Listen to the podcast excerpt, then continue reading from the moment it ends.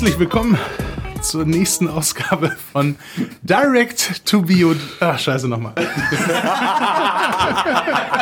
Nein, lass das drin. Man kann ja manchmal vergessen, wie das Ding heißt, was wir hier moderieren. Das stimmt, das stimmt. Ähm, herzlich willkommen zur nächsten Ausgabe von Direct to POD, hier auf Radio Jade aufgenommen.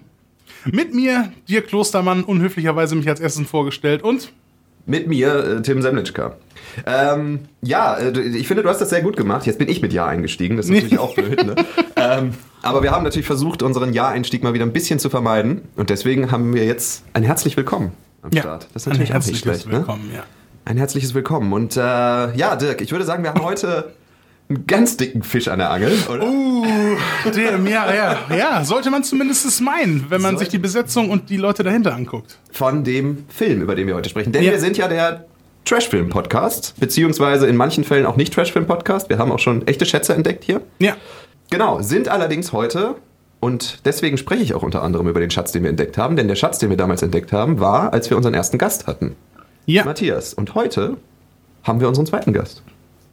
Den Herrn Jan Bredol. Einen schönen guten Tag wünsche ich. Hallo. Hallo. Jan ist Moderator hier bei Ja. Radio Jade, so wie wir alle. Nee, Moment. so wie Dirk. Genau, wir sind Kollegen jetzt schon Ja. seit einiger Zeit. Ja, seit wie lange jetzt schon mittlerweile? Uh, August 2018 habe ich hier angefangen. Also Ja. doch schon ein bisschen. Wir Ja. kannten uns vorher aber auch schon mal von äh, Geburtstagsfeiern. Stimmt, von der Geburtstagsfeier, Ja. wo ich dann irgendwann eingeschlafen bin im Suff. Und Stimmt. ich mir mein äh, Knie ganz schlimm angestoßen habe. Das war, äh, ja. Ja, herzlich das hat sich gelohnt. Das ist doch das, was die Leute hören wollen hier, oder?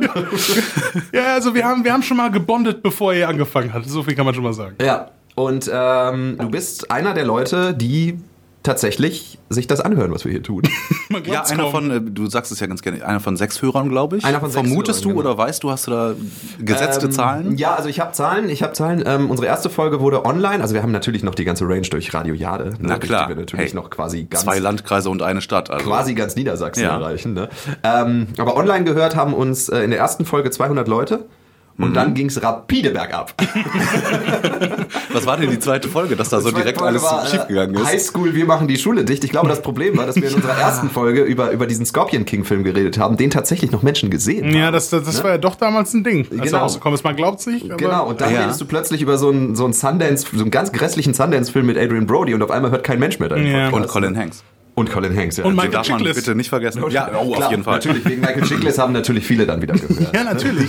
Nein, nein, aber ähm, dementsprechend natürlich ist Spaß, wenn ich sage sechs Hörer, ne? Das ist klar. Aber ähm, du bist einer von den Hörern, die dann tatsächlich auch Lust haben, mitzusprechen hier. Und ich glaube, da haben wir bald alle durch. Also Mhm. wir haben nämlich schon mal eine Folge mit Swantje aufgenommen, was wir immer wieder erwähnen, wenn wir einen Gast haben. Ja, die hätte ich auch gern gehört. Ja, die hätten wir auch gerne gehört. Aber Jan weiß, wie es manchmal mit der Technik laufen kann, sagen wir es mal so. Ja, manchmal gehen einfach Sachen hops. Das ist dann sehr schade. Ja, Aber, das ist naja. dann halt schade, genau. Aber genau, so langsam arbeiten wir alle ab. Ähm, wir haben bald noch ein gutes deutsches Projekt vor mit jemand anderem. Ähm, Aber da kommen wir vielleicht wann anders drauf. Ja, Möchte jemand von euch vielleicht mal sagen, was wir uns angesehen haben? Ich will erst noch mal einwerfen, dass unsere Nutzerzahlen aber auch noch manchmal schwanken. Ne? Also wir Ja. haben schon noch mal mehr. Also Ja. zum Beispiel bei Verborgene Schönheit hatten wir, glaube ich, Bei Verborgene zum Schönheit Beispiel. ist es wieder hochgegangen, weil das auch wieder ein Film war, den Leute gesehen hatten. Ja. Ne? Also weil da auch viele Bekannte dabei sind und deswegen müssen wir uns natürlich darauf verlassen, jetzt öfter wieder Sachen zu nehmen, die Menschen vielleicht gesehen haben. Und deswegen haben wir letztes Mal äh, nicht über äh, Wahrheit oder Pflicht gesprochen, aber wir haben es immerhin in den Titel gepackt. Ja, ja, ja, genau, das äh, war eine gute Strategie. Ja. Ähm, ich wage jetzt aber zu behaupten, dass den Film, den wir heute besprechen, obwohl die Besetzung mit Anne Hathaway und Matthew McConaughey eigentlich sehr vielversprechend ist, auch keiner gesehen hat. Meinst du nicht? Nee, ich Mindestens glaub drei Personen haben diesen Film gesehen. Würde ich jetzt einfach mal so behaupten. Ja, mindestens fünf kann man sogar sagen an dieser Stelle, gut. weil mein Mitbewohner und, und äh, äh, eine Kollegin, Maren, Shoutout, die haben auch mitgeguckt gestern mit äh, Tim und mir zusammen. Deshalb fünf kann man sagen. Ja, ja, ja, ja, klar. Damit hat sich das doch schon mal gelohnt, diesen Film zu produzieren.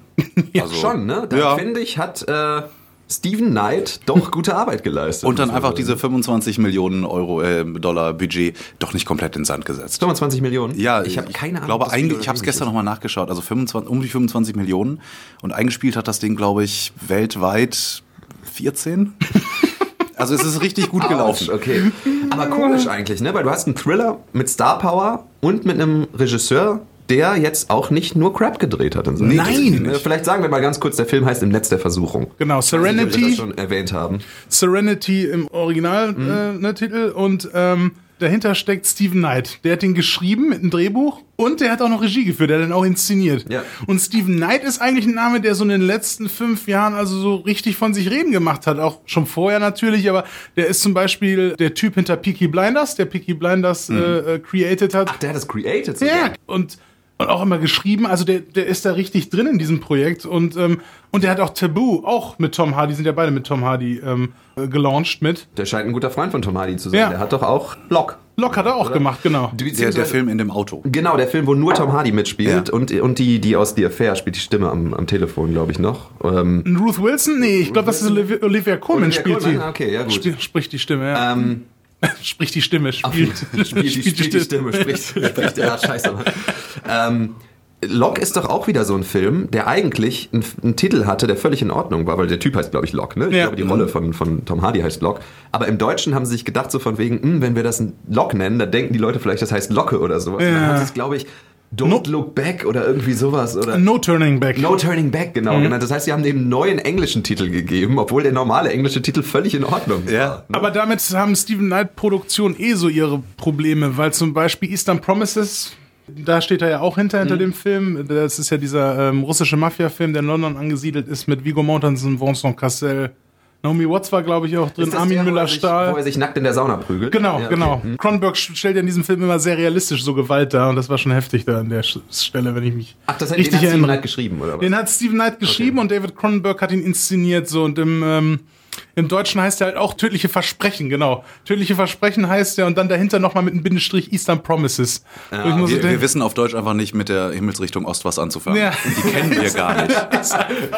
Das ist zu kompliziert. Das ist wirklich so. Ich liebe das, wenn die einfach im Deutschen halt irgendwie noch einen deutschen Untertitel oder, oder einen Obertitel in dem Ja. Fall ja sogar machen Ja. müssen. Ich mein, mein Favorit war mal Holland Drive, wo sie dann äh, im Deutschen draus machen mussten, mal Holland Drive, Straße in die Finsternis oder Straße ins Dunkel oder Sehr gut. Ich- ich auch Straße in der Finsternis sogar. Ja, okay. glaub ich habe auch einen Favoriten und zwar äh, einen Actionfilm-Klassiker Lethal Weapon. Ja. Der hatte auf Deutsch auch einen ganz fantastischen Untertitel, nämlich zwei stahlharte Profis. ja, stimmt. Das ist unglaublich. Richtig. Warum? Die besten sind ja wirklich, wenn sie halt irgendwelche, ähm, irgendwelche Louis de Finesse-Filme oder sowas ins Deutsche übersetzt haben. Die Ja, die außerirdischen Kohlköpfe oder wie sie Ja, genau. Ich weiß gar nicht, wie der auf Louis und seine Französisch hieß. Außerirdischen Kohlköpfe oder ähm, ich glaube, der heißt im Französischen ganz anders. Der, der heißt La Soupe aux Choux. Das weiß Ah. ich. La Soupe aux Choux, die, die, äh, die Kohlsuppe heißt der auf Französisch. Weil Kohlsuppe kennen wir in Deutschland dann- auch nicht. Und dann, und, und dann pupsen die ja und dadurch ja. kommen ja die, die äh, Aliens dann irgendwie. Ne? Ähm, und zum Beispiel haben sie ja dann auch, auch Titel dabei gehabt wie ähm, Scharfe Kurven für Madame oder Quietsch, Quietsch, wer bohrt denn da nach Öl? Das ist ja wie diese ganzen Softporno-Dinger, die früher auf Sat 1 liefen, so Lass Jucken Kumpel und Ja, sowas. ja, ja, genau. Das ist ja grausig. Und dann immer diese Filme, wo sie ihn irgendwie Balduin der Heiratsschreck oder Ja. Balduin der Sonntagsfahrer oder Ja. sowas genannt haben. Und er hieß nicht mehr Balduin. Dieser Filme hieß er Balduin. das ist so geil. einfach. Ja. Mein persönlicher Favorit ist ja äh, noch gar nicht mal so alt. Äh, das ist hier der Marsianer. Rettet Mark Botney.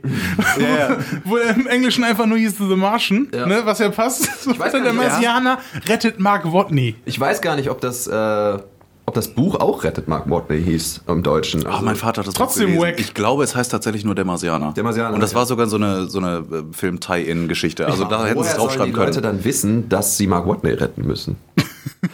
Ja, ey, der Marsianer, ich denke da zuerst an Looney Tunes. So, Marvin the Martian. das ist mein Oder erster halt- Gedanke. Also ich, wenn ich der Marsianer höre, dann denke ich erstmal an einen außerirdischen Kohlkopf. Ne? ja, klar. Und Baldwin. ja, genau. ja. Ja, jedenfalls reden wir heute über Balduin der Fischfänger. Nein, im Netz der Versuchung. Ey, eine Sache fällt mir noch auf, Bitte. weil wir gerade bei Steven Knight waren. Man darf auch bei Peaky Blinders nicht unterschlagen, dass die Serie im Original einfach nur Peaky Blinders heißt. Aber dann im Deutschen natürlich noch Peaky Blinders, Doppelpunkt Gangs of Birmingham heißen muss, weil das ja in Birmingham spielt. Und das, Ja. Sonst kommen da die Deutschen nicht so hinter, wenn sie die Serie sehen. Rettet die Gangster von Birmingham. Ja, Peaky Blinders, Balduin rettet die Gangster von Birmingham. Genau. vor außerirdischen Kohlköpfen. Wir hatten, äh, ich habe ja zwei Jahre lang in Münster einen Filmquiz moderiert und da hatten wir ein Spiel, ähm, wo wir quasi den Leuten eine Europakarte oder eine Weltkarte oder was auch immer gezeigt haben und dann haben wir ihnen Filme und Serien präsentiert und die sollten uns sagen, welche Stadt im Titel dieser Serien vorkommt und uns dann wiederum sagen, in welchem Kästchen auf der Weltkarte sich das befindet. Ja. Ne? Und da hatten wir einige Sachen dabei, die man halt, keine Ahnung, sowas wie Rio oder sowas, ne? Und äh, Sachen, die man halt irgendwie dann wusste. Aber dann hatten wir eben auch Peaky Blinders dabei und da hatten wir gute fünf Teams, die alle nach vorne kamen und so gesagt haben, äh, meint ihr wirklich im Titel der Serie? Und wir so, ja, ja, im Titel der Serie. Weil kein Mensch weiß, dass Peaky Blinders äh, den Untertitel Gangs of Birmingham hat. Natürlich nicht. Weil die Leute das alle auf Englisch auf Netflix gucken. Ja. Ja, und ich glaube, auf Netflix wird ja auch nur der englische Titel angezeigt. Gott also sei dieser Dank. Untertitel ist dann einfach, für was ist der dann da? Ich weiß nicht, ich glaube, die lief ja auf Arte äh, im Free Ah, okay, TV und ich sein. weiß nicht, ob die dann halt für die Arte-User das dann halt so ein bisschen noch. da war halt in, interessanterweise wieder ein englischer Untertitel, ne? ja. Ja. Nicht die Gangs von Birmingham oder so, sondern aber da Gangs war vielleicht einfach noch zwei Zeilen Platz in der Fernsehzeitschrift, die man auffüllen musste. ich weiß es nicht. Ja, genau. Irgendein Praktikant einfach mal so reingeschrieben, um das zu füllen und dann haben Ja. die sich gedacht, ja, okay, das nehmen wir jetzt so. Passt Ja. schon irgendwie. Bei Steven Knight ist es halt so, wo wir jetzt beim letzten Jahr versuchen sind und uns da ja relativ, glaube ich, hier alle zu dritt einig sind, dass der Film jetzt nicht so Bombe ist, so viel kann man schon mal vorwegnehmen. Wie, was? Ja, sorry, Jan, dass ich, Ich habe mir gestern direkt die muss. Blu-ray bestellt. Ich will das Ding haben. Und das, Ja, das, Poster. Sowas hat man einfach gerne im Regal stehen, das Ja, stimmt das- schon. Ja. das ist- So Neben- Criterion neben- Collection, das muss schon Ja, sein. neben dem Steelbook von Cats steht das bei mir. Aber auch nur die Steelbook-Version, hoffe ich, wo sie auch die gepatchte und ungepatchte Version drauf Beide, haben. Das muss schon beides. beides. Das muss schon sein. Aber ähm, Steven Knight, ähm, gut. Eine andere, sage ich jetzt mal, Gnatze hat er schon noch gehabt, obwohl er ja eigentlich für Qualität steht. Und das ist tatsächlich auch noch nicht so lange her, nämlich ähm, der neueste Teil aus der Millennium-Reihe, Verschwörung. Ah, der den keiner gesehen hat. Den, Der den keiner gesehen mit Claire Foy, ja, da hat er nämlich Okay. auch das Screenplay zugeschrieben. Und ich bin mir jetzt gerade nicht sicher, ob er Regie geführt hat, aber ich weiß auf jeden Fall, dass er da sehr involviert in diesem Projekt gewesen ist. Ähm, ich glaube aber ein anderer hat Regie. Genau, ähm, Fede Alvarez hat ja Regie Der geführt. Alvarez stimmt, der auch hier diesen, äh, dieses Horror-Remake da gemacht Ja, hat. von, von Evil Dead. Ja, genau. Genau. Und ähm, Steven Knight hat da auch das Drehbuch geschrieben und ich glaube, das Drehbuch ist somit auch das ähm, mit schlechteste an dem Film. Mal abgesehen von der Tatsache, dass ich nicht verstanden habe, warum die auf einmal mit einem vierten Buch dann weitergemacht haben, warum die David Fincher ausgetauscht haben, Rooney Mara, Daniel Craig, Ja. warum das Ganze acht Jahre gedauert hat. Ja. Keine Ahnung. Ja, weil das, das, das amerikanische Remake, also beziehungsweise die amerikanische Verfilmung von ah, Äh, Verblendung. Verblendung, der lief ja gar nicht mal so schlecht. Nein, das- Es das- gab ja im Vorfeld irgendwie so kritische Stimmen, ah, der gab es ja schon aus Schweden, der war doch ganz gut, warum mussten, müssen die Amerikaner Ja. jetzt noch eindrehen? Aber der ist ja tatsächlich gar nicht so schlecht geworden und nicht so schlecht gelaufen. Und tatsächlich war er auch näher am Buch dran. Wenn du Ja, das ja. Buch gelesen hast und diese Atmosphäre von dem Buch hast und auch wie zum Beispiel Lisbeth Salander inszeniert Mhm. worden ist, der Hauptcharakter, ist es tatsächlich so, dass Rooney Mara die Essenz des Charakters erheblich besser getroffen hat. Mhm. Muss man objektiv betrachten. Und David Fincher äh, als Regisseur für so, für so einen Stoff, also da konnte auch nicht so viel schiefgehen. Und der Film Nee. ist ja auch verdammt unterhaltsam, er ist ja auch spannend. Hat einen super Score gehabt hier von Atticus Ross und, und Trent Reznor. Ja, wie immer eigentlich Ja. bei, Fincher, ne? Ja, genau. Und, und war mega dicht von der Atmosphäre und ich, ich kann halt nicht. Der war ja auch erfolgreich. Der hat ja auch Gewinn gemacht weltweit. auch, ja. ja. da irgendwelche Produktionsschwierigkeiten. Also da muss es wahrscheinlich, also vielleicht auch, weil Daniel Craig einfach so Bock hatte, weiter den Bond zu spielen, Ja. weißt du, ne? Hat er ja jedes Mal. Hat er ja immer wieder gesagt. Ne? Also, Wenn ich eine Rolle immer wieder spielen will, dann ist das Bond. ja, es ist einfach, er hat auch einfach immer gute Laune, wenn er danach gefragt wird. Er sagt dann immer, ich liebe diese Rolle so sehr, da Dass ich mir die Pulsadern aufschneiden würde. wenn ich sie verlieren würde. äh, nein, aber keine Ahnung, da muss es tierische Produktionsschwierigkeiten gegeben haben und dann waren die wahrscheinlich alle so verplant, dass sie dann irgendwann gesagt haben, so jetzt machen wir den nächsten aus irgendeinem Grund den vierten, warum Ja. auch immer. Vielleicht weil das Buch noch nicht so lange her war Ja. einfach, ne? Dass sie dann gesagt haben, ähm, wir, wir verfilmen jetzt den vierten, aber neu besetzt, damit die Leute nicht durcheinander kommen oder so. Ähm, Das ist, das ist ja total nicht aufgegangen. ja, überhaupt nicht. Dann hast du da so Leute drin wie Claire Foy zum Beispiel, so die ganzen ta- wirklich talentiert, ähm, die er dann übernimmt.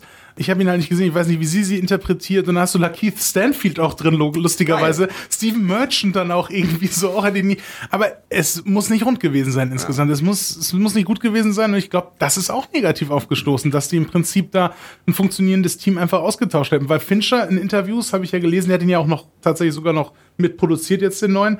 Okay. Der hätte Bock gehabt, das weiterzuführen. Und Steven Salen hatte ja sogar schon das Drehbuch fertig. Die wollten ja die anderen Für den beiden. zweiten für den zweiten, genau. Ähm, und, und die wollten die dann äh, nacheinander drehen, so wie man das damals bei Herr der Ringe gemacht hat. So, Ah, weil okay. das dann ein bisschen ne, auch vielleicht Produktionskosten gespart hätte. So, wir wollten jetzt erstmal sehen, wie der erste anläuft. Ganz normale Strategie. Und Steven Salen hatte definitiv auch schon das Skript fertig. Das wurde auch schon mal online geleakt dann im, nach diesen ganzen Sachen, die dann schon gelaufen waren, wo man halt wusste, okay, das kommt jetzt nicht mehr. Ähm, da gab es ja auch diesen Sony-Hack. Das war ja auch noch so eine Geschichte. ja. Da sind lustigerweise auch ein paar Mails äh, Ach, veröffentlicht diese, wurden. diese The Interview-Geschichte auch. Genau, genau, Ja, genau. ja. Dieser koreanische Hack. Und Da sind tatsächlich auch so ein paar Sachen ans Licht gekommen, dass äh, die Produzentin, ich komme gerade nicht mehr auf ihren Namen, oder eine der Produzentinnen auf jeden Fall ein Riesenproblem mit Rooney Mara hatte. Also, dass sie die auch nicht hätte besetzen wollen und sowas alles so. Und Fincher hat sich für sie stark gemacht, weil er mit ihr schon gearbeitet hatte bei Social Network. Ja, aber Rooney Mara ist ja eigentlich ein No-Brainer gewesen. Also, Natürlich. Ist, ja, ist ja einfach wirklich sehr, sehr passend. Das ist ja wahrscheinlich die Schauspielerin gewesen, die am meisten zu der Rolle gepasst hat. Absolut. Zeit, ne? du, du, ich ich habe das Buch letztens noch mal jetzt in der Hörbuchversion noch mal gehört, weil es bei mir schon länger her war und ich kann es nach wie vor noch sagen, ich kann es nicht verstehen, dass man das nicht weitergeführt hat. Ich habe auch irgendwo gehört, der Film hat schon international ziemlich einen Gewinn abgeworfen, aber trotzdem hinter den Planungen, die Sony halt vorgesehen hatte. Der, so. der Fincher-Film jetzt. Ja, Fincher-Film, genau. Ähm, ja, schade eigentlich, weil die Version war definitiv besser als die schwedische. Also jetzt aus meiner Sicht. Wer, wer, wer hat denn letztendlich dann die Rolle von äh, Daniel Craig gespielt? Also ich. Ich komme gerade nicht auf den Namen. Es ist ein schwedischer Schauspieler. Der wird in Schweden ziemlich bekannt sein, aber ich komme gerade nicht auf seinen Okay, Namen. okay, ja gut. Also, ich, ich kann mal gucken eben. Ja, brauchst du nicht. Aber ähm, also ich denke, keine Ahnung, ich kann mir sehr gut vorstellen, dass es bei Daniel Craig tatsächlich sehr schwierig geworden ist, dass sie halt ihn noch casten konnten, weil er wirklich genug um die Ohren hatte. Der Ja. hatte ja dann auch einen Film mit Lakeith Stanfield tatsächlich zusammen, ne? den sie möglicherweise auch zu dem Zeitpunkt vielleicht gedreht haben. Ich weiß es nicht. Ja, obwohl, nee. Der, der Hat's doch noch geklappt. gedreht, ja, ja, genau. Aber da, da war er ja auch fantastisch. Ne? Also ich habe das Gefühl, habt ihr Knives Out gesehen? Ja, ja, ja. Hat ich habe Spaß das Gefühl, gemacht. da hat er dann tatsächlich auch mal so ein bisschen seine Rolle gefunden, wo er auch Bock hätte, dann mehr zu drehen. Die haben ja auch, Ryan Johnson hat, hat ja jetzt auch gesagt, er will mehr mit dem äh, Detektiv drehen. Ja. Ne? Also, dass sie da halt mehrere Sachen drehen. Und ich glaube, da scheint er dann auch wirklich ein bisschen Bock drauf zu haben. Das konnte man ihm auch ein bisschen ansehen. Ja. Also der, Ja. der hatte richtig Spaß dabei. Das stimmt. ja, vor allem auch diesen Südstaaten-Akzent aufzusetzen. Ich habe ihn leider auf Deutsch gesehen. Okay. aber Ja. Ähm, ich habe dann nachher erst rausgefunden, dass er gar kein Brite ist. Das hätte ich jetzt vermutet, dass Ja. sie ihn einfach irgendwie als, äh, als Briten rumlaufen Okay, ja, lassen. ja. Aber dann im Südstaaten-Akzent, ich glaube, den, den schaue ich mir auf Englisch dann nochmal an. Ja, das solltest du, weil es gibt auch eine Sache, und das will ich definitiv nicht spoilern hier, keine Angst, es kommen jetzt keine Spoiler, aber es gibt eine Sache, die ich mir im Deutschen einfach nicht vorstellen kann. Es gibt eine Sache, wo, wo jemand stirbt und noch was sagt. Und äh, sie denkt ganz klar, okay, die hat das und das gesagt. Ich, da können wir jetzt Ah, okay, reden. ja. Stattdessen hat sie aber was anderes Ja, ich, gemeint. ich weiß, welche Szene du Ne? meinst, ja. Äh, was dann, genau, äh, worauf, woraus sie dann hinterher was anderes schließen. Und das habe ich mich, als ich ihn auf Englisch geguckt habe, habe ich mich gefragt, okay, wie soll man das übersetzen? Ja. Können wir später drüber sprechen, Okay. merkst du ja. Aber äh, du weißt wahrscheinlich, was ich meine, weil hab das eine im Deutschen Vermutung, ja. keinen Sinn macht. Okay. Aber ich meine, Daniel Craig, eigentlich war das ja dann in Verblendung, es ging ja auch schon total in die Richtung, muss man sagen, weil er hat ja auch so den Antibond eigentlich gespielt. Ja. Muss man, ne, dieser, dieser Journalist schon vielleicht auch so ein bisschen, hat schon so ein paar Polsterchen angelegt, so bei sich, so.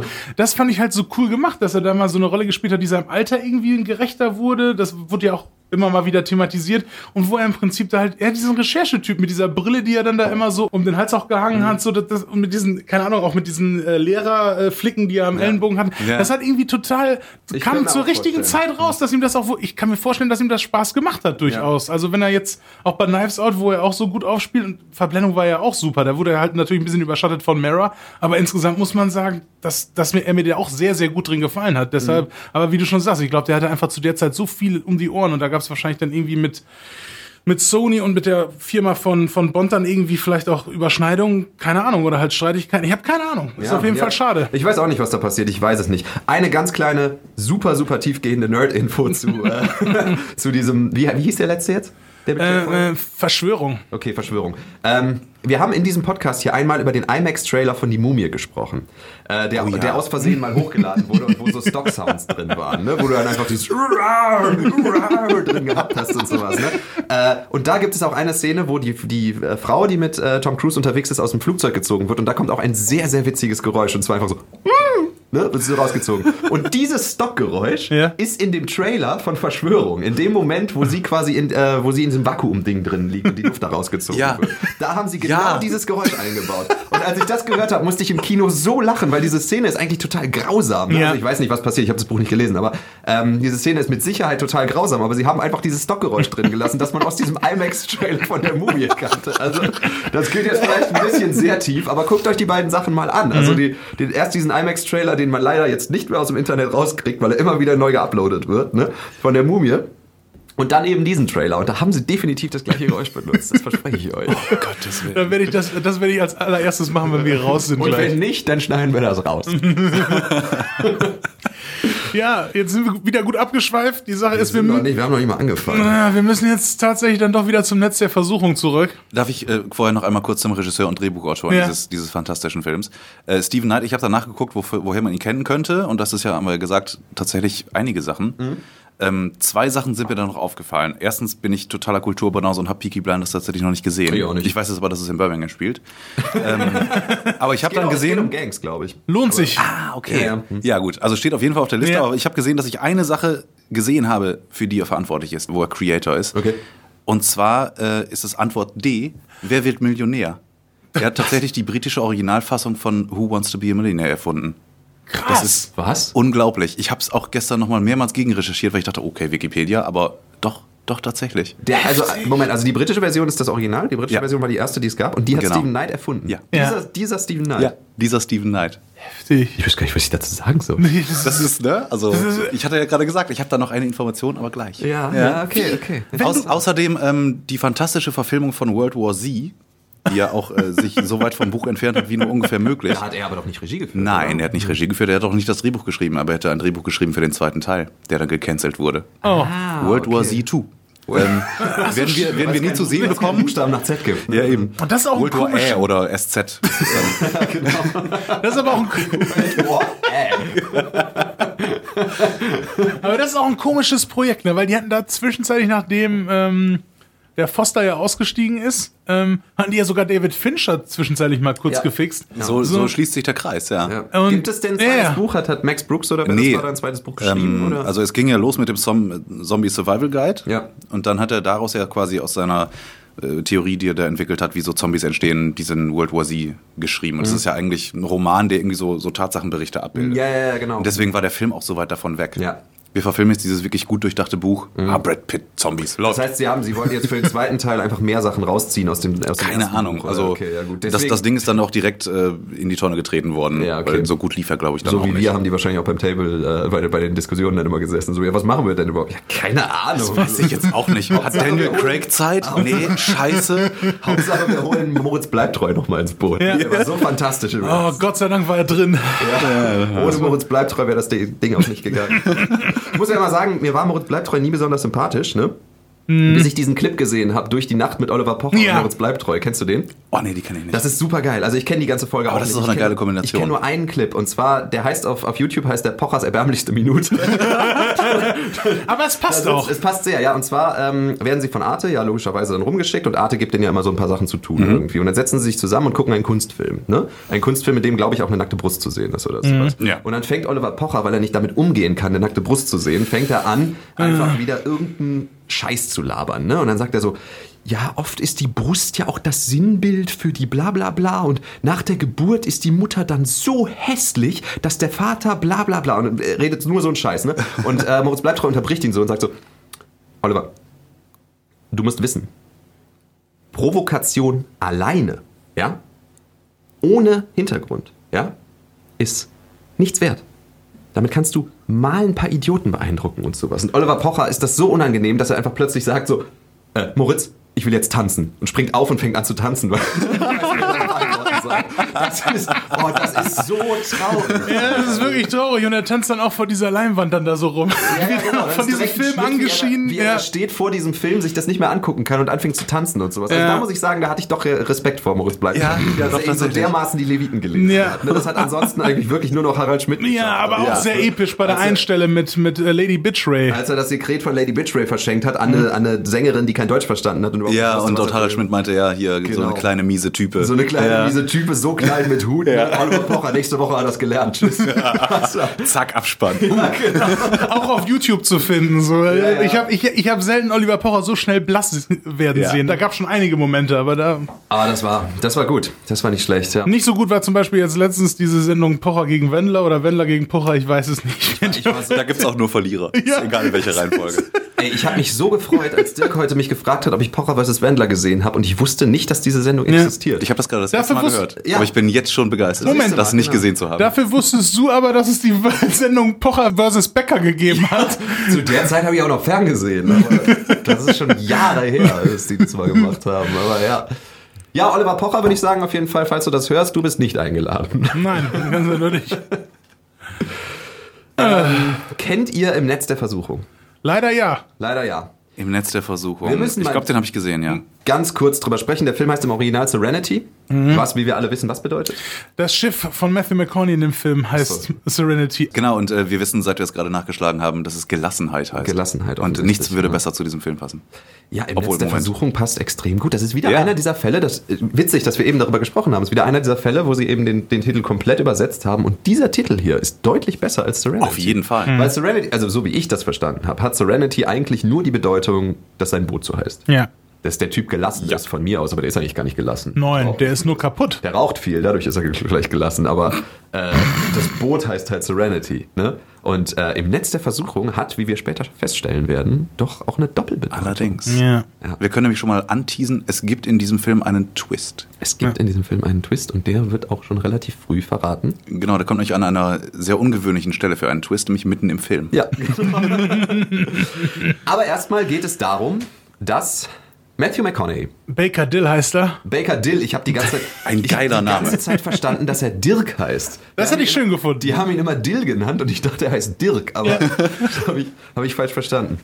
Ähm, dass er auf einem Boot ist, und zwar auf dieser Serenity, mit ein paar Auftraggebern, die möchten, dass er einen Fisch für sie fängt. Mhm. Und unter anderem ist auch sein Mitarbeiter Jaimon Aunzu dabei. Duke. Duke, gespielt genau. von Jaimon Aunzu. Ich Sein bin mir Steuermann, ja. Sehr sicher, dass man ihn so ausspricht, denn ich habe mal ein Interview mit ihm gesehen, wo Mhm. er sich selber vorgestellt hat. Jaimon Aunzu. In erster Linie bekannt natürlich aus Fast and Furious 7 Ja. Und, Ja. und dem Gladiator. und dem Gladiator, stimmt. Ja. Aber da war ja tatsächlich nur er und Joaquin Phoenix und Russell Crowe drin. Ne? Also Ja. Sonst, Ja. Nee, sonst, sonst, nichts sonst, ein. ähm, hätte man davon gehört, wenn da andere Leute dabei Ja, ja. Ja gut, Oliver Reed war noch drin. Ne? Ja, Stimmt. stimmt, stimmt. Ja. Und Jacobi nicht sogar noch drin? Äh, ja, genau. Derek Jacobi ähm, und Richard Harris war Ja, auch genau. drin. Und äh, ich glaube, ein Typ, der hieß äh, Rolf Muller. Wolfe, keine Ahnung, weiß ich Ja. nicht. Aber ja, kann sein. Auf jeden Fall äh, Jaimon Nie gehört. Onsu, ähm, genau. Und natürlich Jaimon Onsu auch bekannt aus Blood Diamond. Ähm, aber auch aus Fast and Furious. Und da wollte ich noch mal ganz kurz sagen, Leute, habt ihr schon gehört? Und es tut mir leid, dass ich kurz drüber reden muss, aber habt ihr schon davon gehört, dass Fast and Furious 9 um ein Jahr verschoben wurde wegen Nein. Corona?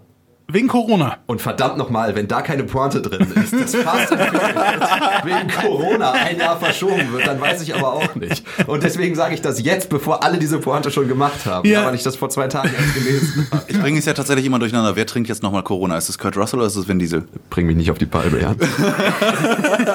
Nein, ich weiß es tatsächlich Ich auch nicht, das ist Es ist Vin Diesel. Vin Es Diesel. ist Vin, Okay, ich weiß das. Vin Diesel trinkt Corona und, und Kurt Russell ist eher der belgische Typ. Ja, genau. Okay. Und das hat okay. Tim schändlicherweise in der einen besagten Folge so durcheinander gewürfelt. Ja, könnt ihr nachhören auf Spotify, wie ich mich blamiere, weil ich Ja. denke, dass Kurt Russell derjenige ist, der Corona trinkt. Es tut mir leid. Es tut Ja. mir wirklich leid. Ja, Mann, ja Mann. Jedenfalls, es tut mir wirklich leid, aber ich habe die Pointe nicht. Die Pointe ist da irgendwo drin, ja.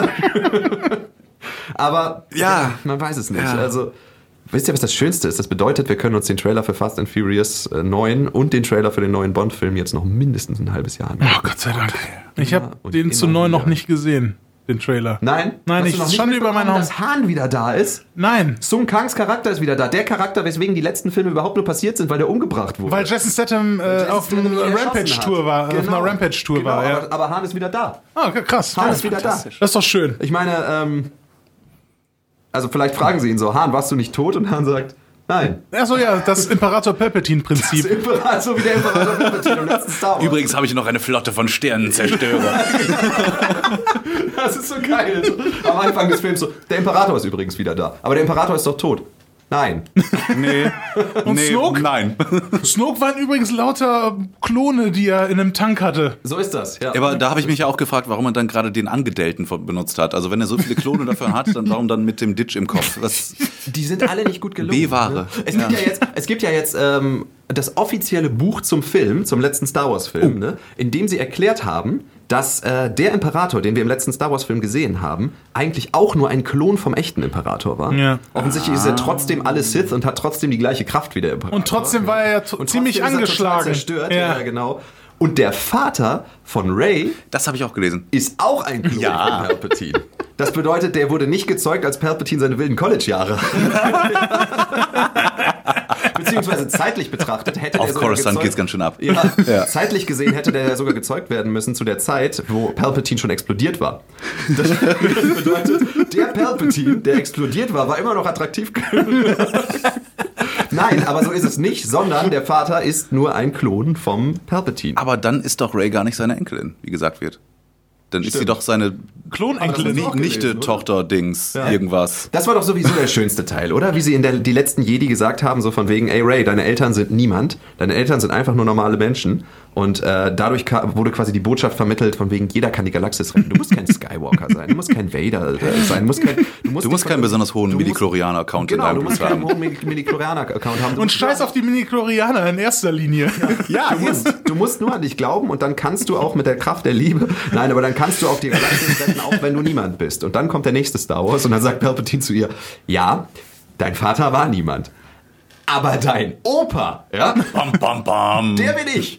Aber dann war der Vater doch auch dann schon jemand, wenn es ein missratener Klon von Palpatine ist. Das ist doch total dumm. Das macht überhaupt keinen Sinn mehr, ja, das stimmt. Also Ja, das war aber das mit, dass, dass Ray einfach niemand ist und trotzdem die Macht benutzen kann, das war so eine scheiß Idee von Ryan Johnson. Und Ja, wir haben ja jetzt auch schon besprochen, dass das, äh, ey, was macht der schon für Filme? Das ist ein Ja. Schrott. ja. Knives Out, ja. Ey, ne? ja, mein das war Gott. wirklich totaler Mistbrick. Also Daniel Craig. Ja. Ich, bitte. Ganz ehrlich, also Ryan Johnson hat auch meine Jugend zerstört, definitiv. Ja. Ja. Muss ich ganz ehrlich Muss ich sagen. wirklich sagen. Also als jemand, der sich den ganzen Tag nur mit Star Wars beschäftigt, ja, muss ich sagen, Ryan Johnson hat mein Leben zerstört. Ich, ich, Wirklich. fand's, ich fand's auch wirklich gut, wie sie bei dem letzten, ähm, bei dem letzten, Ich weiß gar nicht, Deadpan. warum uns diese, Filme überhaupt reingezogen ich, ich fand's auch gut, wie sie beim letzten Star Wars auch so wirklich ähm, diese Scherben aufgesammelt haben, die Ryan Johnson hinterlassen hat und das so wirklich gut gemacht haben. Zum Beispiel hier ähm, der Charakter, der äh, aus dem letzten Jedi so am meisten gehasst worden ist. Rose. Rose. Ja. Von den ganzen Internetrassisten, die aus den sozialen Netzwerken rausgemobbt worden ist. Ja. Wie, hieß, wie heißt nochmal die Schauspielerin? Äh, Kelly Marie Tran. Kelly Mary Tran. Beim letzten Film haben sie ja äh, so richtig auf Minimum reduziert. So anstelle da einfach mal ein Statement zu setzen und zu sagen, so jetzt erst recht, so nach. Lea ist tot. Okay, dann bleibe ich hier und pass auf. Ja, Ja, vor allem, vor allem, weil sie ja wirklich als Hauptcharakter aufgezogen Ja, wurde. Sie war ja, quasi ja. der dritte Hauptcharakter in der ganzen Sache, ne? Und dann so von wegen, hey Ray, möchtest du mit uns mit, äh, Entschuldigung, Ray. Äh, hey Rose, möchtest du mit uns mitkommen? Nein.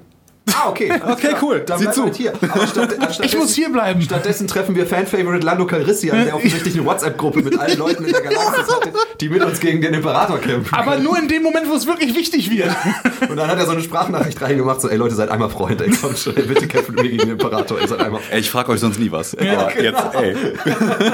Ey, ich will's, ich weiß, wir haben lange nicht von Ja, aber immerhin hat so auch Babu Frick bei der letzten entscheidenden Schlacht mitgenommen. Und das war mein Fan-Favorite schlechthin. Ja. Ich hätte auch nie gedacht, dass ich jemals ein Star Wars sehe, wo ich die Evox, die Porkvögel und Babu Frick zusammen sehen Waren die werde. Evox dabei? Ich Die. Evox waren dabei, weil dieser äh, Endkampf, der war ja da, glaube ich, in der äh, Nähe von Endor. Und da äh, zeigen die halt auch mal ganz kurz, glaube ich, die Evox. Aber- aber hier, ähm, die- Warwick Davis wieder mitspielen. Weiß Aber die ich. Spezies von, von Jar Jar Binks haben sie nicht nochmal eingebaut, ne? Das ich Leider nicht. Kopf. Wie Leider die noch? Gangen oder irgendwas? Gangens, Gangens, ja. genau. Die haben da stimmt. noch ein bisschen gefehlt, so für das, das, Das sah letzte bisschen, ja. Ja, das stimmt. Also, keine Ahnung, warum sie die nicht eingebaut haben. Offensichtlich die Leute, die die, die, die äh, letzten Teile ja so mega krass gehasst haben, haben ja plötzlich angefangen so zu tun, als wären Teil 1, 2, 3 total geil. Ja, ja. Ne? Hammer. Dann hätte man die Gang jetzt plötzlich wieder einbauen können. Besonders im zweiten Teil habe ich ja gelernt, äh, warum Anakin Skywalker Sand hasst. Ja. Das, äh, das war eine wichtige Information, die mir sonst immer gefehlt hat, um, um Darth Vader zu verstehen. Mein, mein Bruder hatte eine DVD vom, vom zweiten Star Wars. Ähm, der arme Kerl.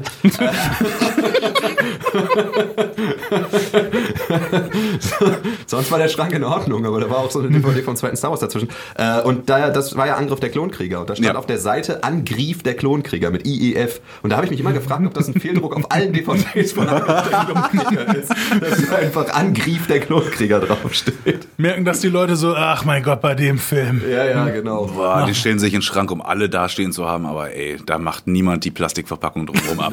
Die wird niemals in irgendeinen DVD-Player eingelegt. Jeder, der den im Kino gesehen hat. Der Preisaufkleber ist nämlich genau auf dem Wort Angriff, sodass das niemand gesehen hat, weil die nie die Plastikverpackung Ja. weggemacht haben.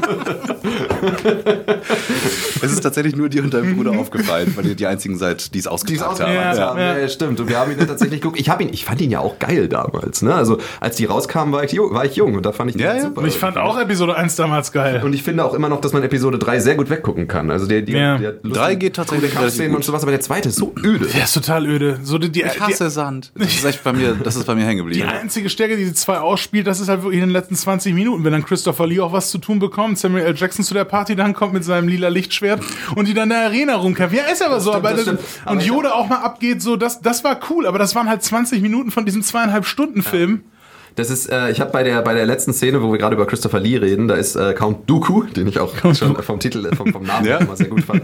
Äh, Count Dooku haut ja dann vor denen ab und flieht dann vor denen und kommt ja dann dritten wieder vor. Und ich habe immer gesagt, dass er auf einem Scooty Puff Junior abhaut, weil er nämlich auf so einem kleinen Ding steht, was viel zu klein für ihn ist. Da sitzt so ein dicker Christopher Lee, sitzt auf so einem kleinen Ding. Da Der ja auch immer- knapp zwei Meter groß Ja, war, der ja, Mann. ja, der ist riesig da gewesen. musste ich immer an, an äh, Futurama denken, wo er von den Nibblers halt irgendwie zu diesen Gehirnen geschickt wird, ne, um bei denen die Bombe reinzuhauen. Und dann fährt er auf diesem Scooty Puff Junior da rein, der einfach so groß ist wie seine Beine. Ne? Und dann will er den hinter wieder aufdrehen, um zu fliehen und das Ding fällt auseinander. Ne?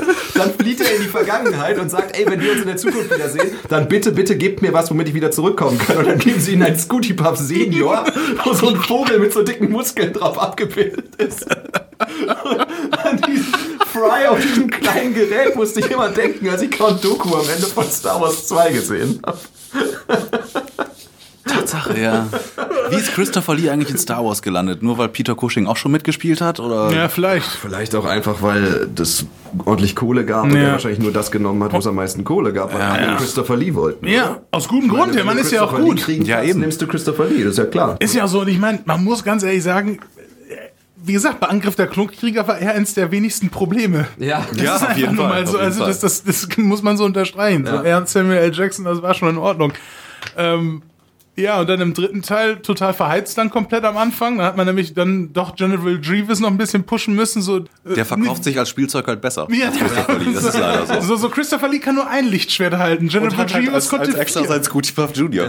ja, Christopher Lee war der Smaug der Star Wars Trilogie. der den ganzen, ganzen zweiten Film dann aufgebaut wird und im dritten wird er direkt am Anfang gegeben. Ja.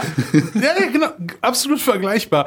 Ähm, und ich finde das so geil, dass der dritte dann nach den ersten beiden Komplettausfällen dann so in, bei den Fans dann so gegolten hat als der, ja, der ist ja wieder so gut wie die Alten, so in die Richtung. Ich, dass das so die, die Argumentation war, aber dabei vergessen die Leute, dass der einfach nur weniger scheiße war als die anderen. Das war Der der einfach am, nur am weniger wenigsten sch- beschissenste. Ja, das war der am wenigsten beschissenste. Das muss man ganz, der hat halt die Scherben noch einigermaßen aufsammeln können, die die ersten beiden verursacht haben. So, aber ich will jetzt hier nicht weiter rumrenten.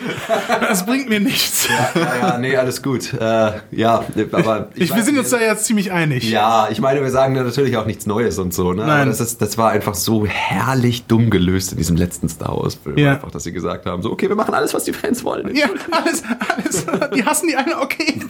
Die wird auf ein Minimum reduziert. Stellt euch, stellt euch mal vor, diese ähm, Macher von, von Sonic, ne? Äh, die haben ja, da wurde ja auch immer gesagt, Oh, die ja. haben auf ihre, auf ihre Fans gehört, ne? Ja. Stellt euch mal vor, die hätten ein bisschen fairere Zeit ihren Animatoren gegeben und irgendwie gesagt, so von wegen, okay, ihr könnt jetzt auch unter normalen Bedingungen arbeiten. Und dann hätten sie dieses Redesign erst irgendwie jetzt im, im April oder sowas rausbringen wollen. Und dann wäre Corona gekommen und die hätten diesen Film noch mal ein Jahr verschieben müssen. ja. Das wäre fies gewesen, Ja. oder? Ja. Aber so war er jetzt trotzdem ein ziemlicher Box-Office-Erfolg, muss man ja sagen. Sonic? Ja. Ja, Ja, überraschend. Also, Ja, ich, hätte denke, es auch nicht gedacht. wenn, jetzt, wenn jetzt alle Filme irgendwie um ein Jahr verschoben werden, dann denke ich, Sonic hat bei den nächsten Oscars ganz gute Chancen. Das stimmt und äh, dieser, dieser uralte Krieg aus den, aus den 90er Jahren, Sega gegen Nintendo, wurde jetzt eindeutig dann von Sega ja gewonnen. Ja, weil wurde von Sega gewonnen. Wenn, Gut, wenn ich meine, Sonic hat- besser ist als der Mario Brothers Film, dann Ja. ist es damit durch. Das ist damit durch. Ja. Gut, ich meine, viele Leute aus dem Animationsstudio haben ihre Jobs verloren und sich voll kaputt gearbeitet. Na ja, Ja, nun. gut. Du weißt ja, Das es Leben ist. ist halt auch kein Zuckerschlecken. das ist muss absolut wahr. ja. Ja. Das Ja. stimmt. Ich meine, die von Cats, die guten Leute. Denen ging es ja ähnlich. Ja, genau. ja, ja, ja. Shoutout nochmal an. Shoutout, Schaut doch noch mal an Cats. Shoutout an die Leute, die wirklich nichts dafür konnten. Ja, ja. Ja, unter anderem auch Francesca Hayward, wollte ich nur noch mal gesagt haben. Ja, stimmt. Äh, Faust hoch für Francesca Hayward. Ja, ja, die die ja für die- Hauptdarstellerin aus Cats, die Ja. dann für die Goldene Himbeere nominiert wurde. Übrigens genau wie Anne gemein ist. Hathaway und Matthew McConaughey. Ja, Für einen bestimmten Film. Ja. Ach, über den wir noch nie geredet haben heute. Genau. Im Netz der Versuchung. Was für eine Drehung. Echt, die wurden für äh, Ja, ja. Ja, Himbeere ja. nominiert? Oh, das Ich, in die. Kategorie weiß ich gerade nicht, aber Das Ja, war das beste Haupt- und Hauptdarstellerin und beste beste Hauptdarsteller? Screen Schlechtes Power Paar gibt irgendwie so. noch, Ja, genau. das, das dürfte passen, wahrscheinlich beides. ja. Beides. Ähm, nee, wir- wirklich nur äh, beste Schauspielerin und best, äh, so, Entschuldigung, schlechteste Schauspielerin und schlechtester Schauspieler. Ja, okay. Ja. Ja. Bei Anne Hathaway würde ich dazu stimmen. Das äh, ist durchaus. Ja, Anne Hathaway Machbar und- wir sind noch nicht bei der bei wir sind, Anne genau, wir Hathaway. müssen anschauen. Wir müssen, aber, aber du hast absolut recht, ja. Also, Ja, bitte. Jalmon Aunsu Matthew McConaughey und ihre Kunden sind auf, ein- auf einem Boot auf der Serenity, wollen einen Fisch fangen, weil er den Auftrag von diesen Kunden bekommen hat, einen Fisch zu fangen. Er ist ein Tiefseefischer. Er ist ein Tiefseefischer und er versucht einen Fisch zu, einen dicken Fisch zu fangen, äh, mit so einem Stahlseil quasi an der Angel, ne, damit er ihn fangen kann. Da musste ich tatsächlich auch an Futurama denken, wo sie dieses äh, Diamantseil haben und dann werden sie von einem Fisch so tief nach unten gezogen, dass sie dann die, die verborgene Stadt von Atlanta finden. Tim, du machst es schon wieder. Wir werden heute nie über diesen Film reden. Niemals. Wir sind in den ersten drei Minuten dieses Films.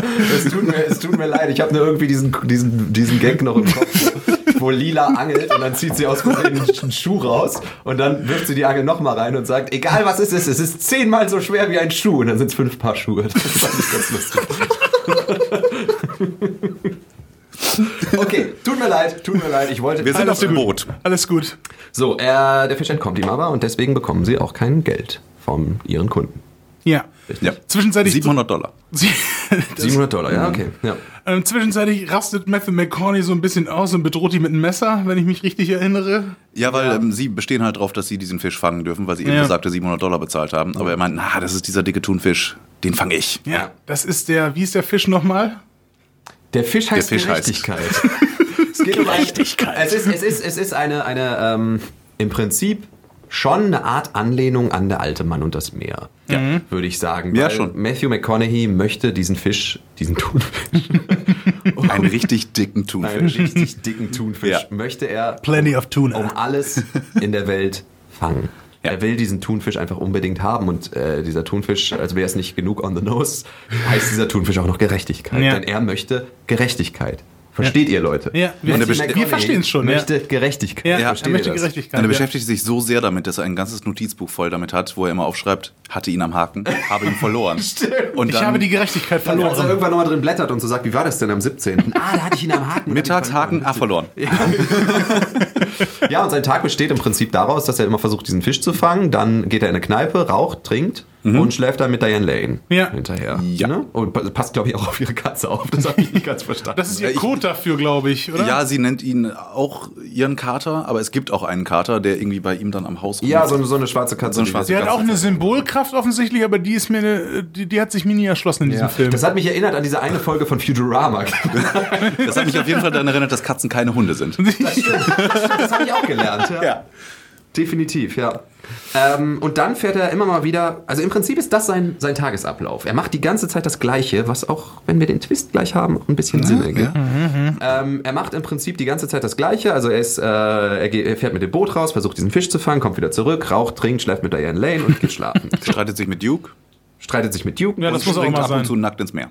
Genau, springt ab Ja. und zu nackt ins Meer. Schöne Booty-Shots auch von Matthew McConaughey dann Oh ja. immer wieder. Ja? Immer wenn er losfährt mit seinem Boot, kommt der Typ aus Succession, der wie nochmal heißt? Jeremy Strong. Jeremy Strong, genau, kommt immer angelaufen und jedes Mal, wenn er gerade losgefahren ist, ist Jeremy Strong immer zwei Sekunden zu spät. Ja. Sagt so, hey, Moment, ich wollte mit Ihnen reden und dann ist er leider schon los. Er ist noch nie auf die Idee gekommen, einfach ein bisschen früher da loszugehen, aber das gehört jetzt in, zu so einem Loop. Oder dann einfach mal da zu bleiben, bis der mit seinem Boot wiederkommt. Ja, das wäre auch mal eine Idee. Ja. Aber ja gut. Einmal aber ist er durch, am Anfang wartet er auch noch mal direkt so komplett durchs Wasser, um das Boot vielleicht doch noch erreichen zu können. Ja, Hat nicht durch so so eine ganz Bucht, geklappt. also von, von einem trockenen Fleck zum nächsten, aber Ja. durchs Wasser. Durchs er hat dabei Wasser. aber auch sehr zielsicher seinen Aktenkoffer. ja, gut, seinen Anzug hat er damit nicht gerettet, aber immerhin. Ja. Naja. Ich möchte an der Stelle noch mal ganz kurz was sagen. Und zwar diese eine Future, nein. Ähm, äh, Jeremy Strong und Matthew McConaughey, das ist nicht das letzte Mal, dass die beiden zusammen gespielt haben. Und zwar habe ich vor kurzem den neuen Guy Ritchie-Film The, Gentleman gesehen. Ja, da Stimmt. sind die nämlich auch beide drin. Und bei The Gentleman wollte ich eine Sache noch gerne sagen, und die geht jetzt raus an die Leute, die uns tatsächlich chronologisch hören, beziehungsweise unsere anderen Folgen bei Spotify gehört haben.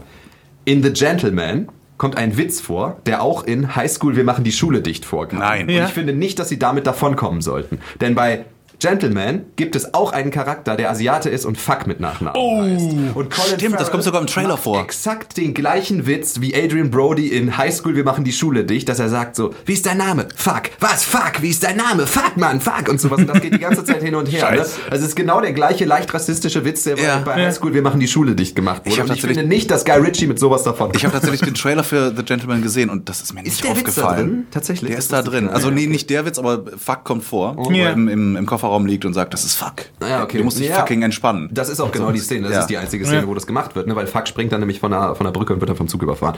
Der kommt dann Ja. ja. vor. Spoiler Alert. Oh, Verzeihung. Äh, Fuck ist auch nicht wichtig für die Story, aber ähm, Ja, jedenfalls äh, wollte ich das nur gerne gesagt haben. Davon abgesehen, dass ich diesen Film sowieso nicht besonders gut fand. Okay. Aber ähm, ja, da, da, da dürfen die nicht davon kommen. Okay. Ich sag's euch nur. Ja. Ja, ja das, Das sei hiermit jetzt festgehalten. Das sei ist hier gut so. jetzt festgehalten. Ja. Genau. schade, schade, dass der nicht so gut war wie Rock'n'Roller oder ähm, Snatch. Ich, hätte ich schon schön gefunden. Oder Aladdin. Oder Aladdin. Aber ist er so schlimm wie Revolver? ja, das ist die Das Frage. ist ja das oft Oh, vergessene das Werk ist- von das- Guy Ritchie, wo er einen Kabbala-Film machen wollte mit Jason Statham, der mit sich selbst redet. Ja. Und dann von Ray Liotta angeschrien wird Ja, in sehr Ray Liotta. gut geschnittenen Szenen. Also Mit, mit André Benjamin und äh, Vincent Pastrone auch noch als, als seine beiden Teile André des Gewissens. 3000, Ja. Die Zeit, wo Henry 3000 plötzlich Ja. im dritten Film Ja. war. Ja, auch vier Brüder unter anderem, den ich tatsächlich aber relativ unterhaltsam fand, sogar, Ja, muss ich sagen. Brüder Und da war- war ja auch wirklich, da waren die alle eigentlich ganz gut. Das Ja. hat gepasst. Auch Tyrese Gibson, um mal wieder einen Shoutout an Fast and the Furious zu geben. ja, Tyrese das Gibson. erinnert mich an so eine Futurama-Folge. Das war ja, das war Nein, ja auch, Tyrese Gibson war in der Folge von American Dad. Okay, okay. aber Tyrese Gibson, ich meine, da hat er ja noch andere Projekte. Mittlerweile hat er nur noch Fast and the Furious und deshalb ist er manchmal auch ein bisschen emotionaler, wenn es darum geht, Ja. dieses Franchise zu verteidigen, wenn zum Beispiel The Rock äh, Probleme hatte mit der Atmosphäre am Set und jetzt sein eigenes Franchise hat und Das stimmt, aber das liegt ja auch daran, dass Fast and the Furious Familie ist. Ne? ja, ist einfach Ja. so. Für Familie dreht man halt. Ja, ne? genau so hat er es gesagt, ja, Ja. schön. Matthew. McConaughey Noch ein Versuch. die ganze Zeit aus einer Tasse, auf der tollster Vater der Welt steht.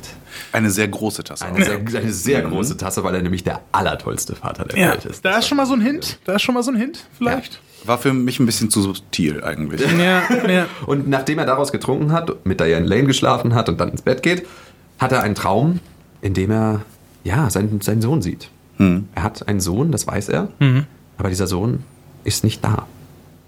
Und man weiß nicht warum. Und das ist der Auftritt von Ex Hathaway. Von seiner Ex, die von Anne Hathaway gespielt wird. Das ist nur einer der vielen Namen, die du gestern Abend zu Anne Hathaway gefunden hast. Ich habe absolut keine Ahnung, wovon du redest. Ich weiß, ich weiß nicht, wovon du sprichst und ich möchte mich definitiv von jedem Witz distanzieren, der ansatzweise ein, äh, auf dem Namen Anne Hathaway basiert. Äh, das ist lustig, weil Anne Hathaway tritt in dem Moment auf, in dem er wieder in der Kneipe sitzt und trinkt Und gerade sein Notizbuch weggesteckt hat. und sein Notizbuch gerade weggesteckt hat. Und sie kommt rein und sie sagt folgendes. Den nächsten zahle ich. Und hat so eine super sexy Stimme Ja. aufgesetzt, die sie aber nach drei Sätzen dann plötzlich wieder ablegt. Nee, nee, nee, direkt nach der Szene. Nach der Szene, ja, sie ist nur an der Bar so. Ja, genau. Die genau. Kommt, kommt in die Bar und sagt halt so, den nächsten zahle ich. Na, wie geht's dir? Und Mhm. sowas, ne? Und redet halt so super sexy mit ihm und dann stehen sie auf dem Boot und dann sagt sie, hey, lange nicht gesehen. Davor, davor sagt sie aber noch, nachdem sie sagt, den nächsten zahle ich, sagt sie, ich nehme auch ein Mineralwasser. Und er trinkt Schnaps. Das ist unerhört. Das weiß ich gar nicht mehr. Ja, jedenfalls. Ähm, Dafür bist du hier, Jan. Du, bist, du hast noch Ich habe mir die ganz unwichtigen Sachen gemerkt aus diesem Film. Du hast wenigstens aufgepasst. Du hast wenigstens aufgepasst, das meine ich Mir damit. blieb ja nichts anderes übrig. Stimmt. Ähm, ja, und äh, sie gehen danach auf sein Boot. Da entscheidet er sich, wenn die nachts sowieso auf dem Boot sind, dann angelt er auch ein bisschen. Mit Ja. seiner coolen Angelvorrichtung, die genauso angebracht ist, dass die Angel aussieht, als wäre sie ein, eine wär- Verlängerung Seines Penises. Ja, danke und, dir. und, und sein, die Route ist auch direkt Danke, in Richtung wir, von. Wir wären zu verklemmt dafür gewesen. Ja, ich, ich, ich habe da gar kein Problem mit. Ähm, und die Route ist auch, die Route, die Route ist auch, um das jetzt mal weiterzuführen, die Route ist auch direkt auf Anne Hathaway gerichtet, dass man da vielleicht auch so ein bisschen was Oh. reininterpretieren könnte, dass er Anne Hathaway gerne an der Angel hätte. Ja, das Ja. kann natürlich sein. Ja. So, und Anne Hathaway erzählt ihm, dass äh, der Sohn die ganze Zeit nur Computerspiele spielt. Ja. Also deren Sohn. Deren Der Sohn, die gemeinsame beiden, genau. Sohn. Ja. Sie ist ja seine Ex und die beiden haben einen Sohn. Sie hat aber einen neuen Freund. Und äh, genau, und dieser Freund ist aber ein Monster. ja. Im wahrsten Sinne des Wortes, also nicht im wahrsten Sinne des Wortes, aber der ist, äh, der, der schlägt sie und Ja. äh, äh, misshandelt sie und sowas. Und deswegen sagt Anne Hathaway zu Matthew McConaughey, wenn ich das richtig mitbekommen habe, ich gebe dir 10 Millionen Dollar Dann fährst Ja. du mit ihm raus und er kommt nicht wieder. und er kommt nicht Genau, wieder. dass genau. du meinen gewalttätigen Mann Frank umbringst. Genau. Er weiß nicht, ob er das annehmen soll. Er nimmt das erstmal nicht an. Äh, und am nächsten Tag muss er, muss er erstmal einen klaren Kopf bekommen. Deswegen springt er dann vom, äh, von der Klippe ins Wasser. Mit den Ach so, Worten, ich gehe duschen. Ganz kurz. Er lebt übrigens auf einer Insel. Das hätten wir vielleicht noch Ja, erwähnen sollen. ja. Das ist relativ wichtig. Das Das ist Ja, sogar relativ ja. wichtig. Plymouth Island, Auf Plymouth Island, genau. Das, dieser ganze Film spielt auch nur auf dieser Insel, beziehungsweise auf dem Boot auf dem Wasser dann. Äh, und dann springt er erstmal von der Klippe ins Wasser, äh, nackt, damit man seinen Matthew Booty sehen kann. Ja. Oh ja. Und Nochmal. ist uns aufgefallen, dass Matthew McConaughey unter Wasser aussieht wie Owen Wilson. Absolut. Er sieht genauso aus wie Owen Wilson unter Wasser.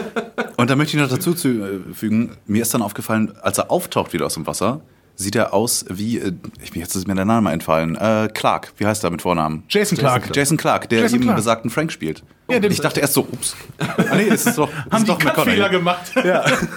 nee, genau. Jason Clark spielt den gewalttätigen Ja. jetzigen Mann von Anne Hathaway. Das muss Genau. man noch sagen. Jason Clark bekannt aus äh, großartigen Filmen wie zum Beispiel ähm, Winchester.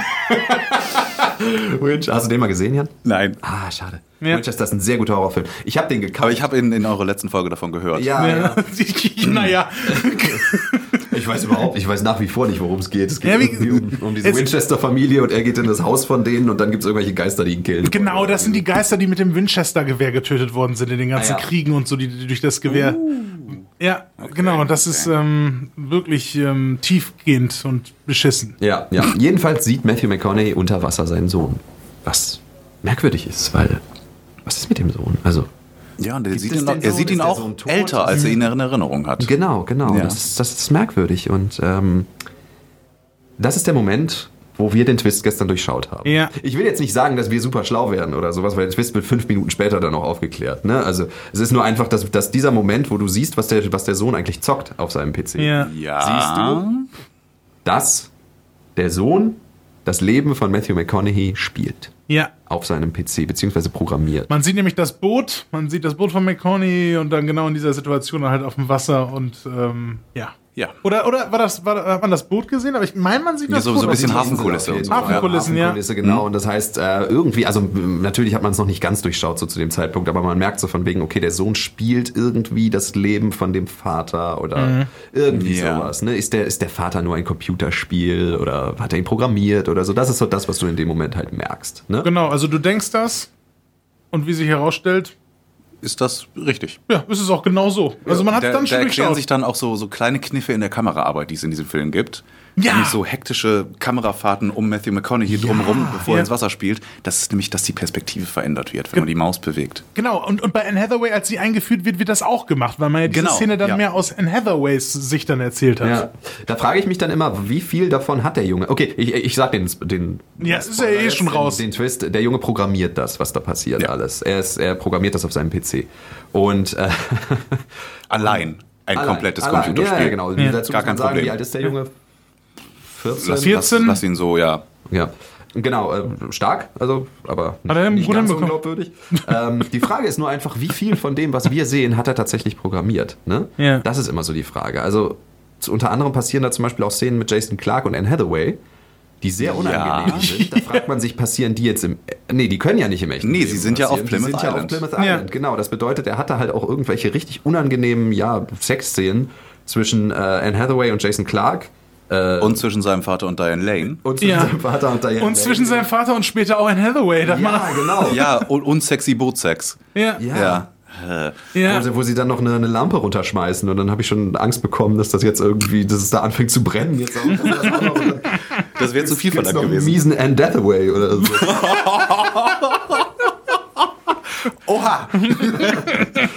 Das ging gestern nur so, Jan. äh, nein, äh, tatsächlich nicht, aber trotzdem hat er halt echt viel so unangenehmes Zeug irgendwie rein. Ja. Äh, Ja, Patrick hat, scheint ein paar Probleme zu haben. Ja. Ja, ist- ja, ja, genau, das werden wir hinterher auch noch äh, feststellen. Aber auf jeden Fall, Jason Clark macht dann auch ziemlich fiese Sachen, dass er halt äh, Anne Hathaway dann auszieht und untersucht, ob sie irgendwo Kratzer hat oder Ja. sowas. Und äh, genau, und das ist halt echt weird. Ja. Und dann, und das ist die Sache, es ist schwer jetzt über diesen Film weiterzusprechen, weil immer das Gleiche passiert. also im Prinzip ist es so, Matthew McConaughey geht dann immer wieder aufs Boot, Jeremy Strong kommt jedes Mal wieder angelaufen und sagt, Verpasst Moment, ihn. ich möchte mit Ihnen sprechen. Und Zwischenzeitlich streitet er sich dann weiter mit Duke, mit Jim und Hunso. genau. Genau, den schmeißt er auch zwischendurch raus, Genau. weil er ihm Pech bringt, Genau. seit seine Frau gestorben ist, also die Frau von Duke. Ja. Das erklären sie dann in der Kirche und ähm, Duke taucht aber trotzdem immer wieder auf. Genau, und macht sich Matthew ja Sorgen. McConaughey geht dazu über, dann nachts rauszufahren und Schwertfische zu fangen, für ein horrendes Geld zu verkaufen jeden Tag. Stimmt, ja, genau. Plötzlich hat er keine Geldsorgen mehr, warum der nicht einfach sofort angefangen hat, nachts zu fischen, wo anscheinend die Fische unterwegs sind. Aber dann würde er natürlich diesen großen Thunfisch nicht finden. Die sind Ja. nur tagsüber Außerdem unterwegs. sagst du das so, als wäre das ein echter Mensch. Der ist ja auch nur programmiert. Ja, Der ist ja nur programmiert und der hat programmiert, dass er dann gesagt hat, so von wegen, und jetzt fährt er nachts raus. Ja, damit hat er dann das nächste Level erreicht mit den Nachtfischfahrten. Das war dann so eine Mission, da ist der Matthew McConaughey zum Hafen gelaufen, so, die kannst du erst nach, die kannst du erst nach, nach 20 Spieltagen freischalten und Da, dann, da hast du dann die, die Schwertfischköder freigeschaltet. ja, das, ja, genau. Ab und zu klingelt er noch so sein Handy und sagt, hey, it's your cousin, let's go bowling. Rom. Immer wieder. Es wäre so geil, wenn er sich zwischendurch auch immer mit irgendwelchen Leuten unterhalten würde und sie würden immer das Gleiche sagen. ja, yes, Tut yes. mir leid, ich kann Ihnen gerade nicht weiterhelfen. Tut mir leid, ich kann Ihnen gerade nicht weiterhelfen. Ich mag es hier auf Plymouth Island. Ja, genau. Eigentlich wäre das die, die ideale Situation gewesen, wenn er in diesen Fischbedarfshandel reinkommt, wo er immer seine, seine Haken kauft und dann sagt, lassen Sie mal sehen, was Sie so anzubieten haben. Ja, genau. Und dann, dann fliegen so drei Fische vor oder drei Köder oder sowas vor ihm rum, die sich immer so drehen. Genau. Ja, ja. Tut mir leid, dafür haben Sie nicht genug Geld. Tut mir leid, dafür haben Sie nicht genug Geld. Tut mir leid, ich glaube, das können Sie noch nicht kaufen. Kommt er, Kommen Sie später wieder dafür. Ja, genau. Geht er zum Friseur und kommt raus und hat auf einmal so einen riesen Afro. Oder kommt in diesen Fischladen rein und bei diesem Typ ist dieses Gesicht einfach nicht, noch nicht richtig gerendert. Einfach nur so zwei Augen und einen Mund. Und der glitscht durch den Tresen. Im Hintergrund läuft einer so an die Wand, so will eigentlich auf die Toilette. My man. My man, my man. Ich mag Musik für Menschen. Macht er so das Radio an. Das Radio übrigens auch sehr schön, Ja. wo wir ja beide beim Radio arbeiten. Ja. Also erstmal fand ich sehr schön, dass die Hoch- und Niedrigwasserzeiten durchgesagt wurden, Ja. die das ja auch hier beim Radio Yard machen. Ja, das stimmt. Ja. Und es ist ein wunderbarer Tag auf Plymouth Island. Fang diesen verdammten Fisch. Jedes Mal. Das wiederholt sich auch. Ah, das wusste ich gar nicht. Okay, ja. Das habe ich gar nicht gehört. Danke, Jan. Super. So das macht's ja noch besser. Wie, wie, wie bei GTA irgendwie so, so ein Jason Sudeikis Radio. Ja. Oder ein Cara Delevingne Radio kannst du ja auch. Ja, genau, was sich dann einfach nach 40 Minuten wiederholt. Ja. Weil mehr kann man davon nicht produzieren. Das kannst du gut machen, weil äh, in der deutschen Synchro hatte eine dieser Radio-DJs, die da sind, der hatte nämlich die deutsche Synchronstimme von, von The Rock. Das habe ich Rock, gestern direkt stimmt. gemerkt. das ja. wäre lustig, wenn in der Originalversion das dann auch The Rock gemacht hätte. Und das, das würde ja für so ein Computerprogramm absolut passen, dass The Rock auch so eine Radiosendung. So, wenn das jetzt Plymouth geht. Radio, ja. Ja, GTA, ja, Plymouth Radio, GTA Plymouth, ja. GTA Plymouth ist äh, das. Ja. Ja. Plymouth Island. Geht er in diese Kneipe rein, trinkt jeden Abend einen Schnaps und guckt sich immer wieder den gleichen Ricky Gervais auf.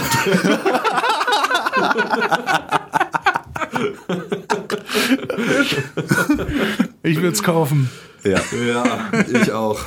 ja Rock, Rockstar Games, äh, wenn ihr uns zuhört, macht das. Ja, Plymouth Island, ja. wir brauchen das. Kann nur besser werden gefragt. als der Film. Man hat sich immer gefragt, wo soll es von hier aus noch hingehen, ne? wo sie bei Ja. GTA quasi immer größer und immer größer Ja. geworden sind. So, ne? Aber das, der nächste Schritt ist nicht die ganze Welt, der nächste Schritt ist einfach Plymouth Island. Ja. Und dann mit Matthew McConaughey. Und da gibt es jede Menge zu erleben. Ja, einiges. Definitiv. Aber nein, die Welt ist eigentlich noch nicht genu groß genug, weil ähm, das bekommen wir später raus. Diese Welt besteht nur aus Plymouth Island. Ja.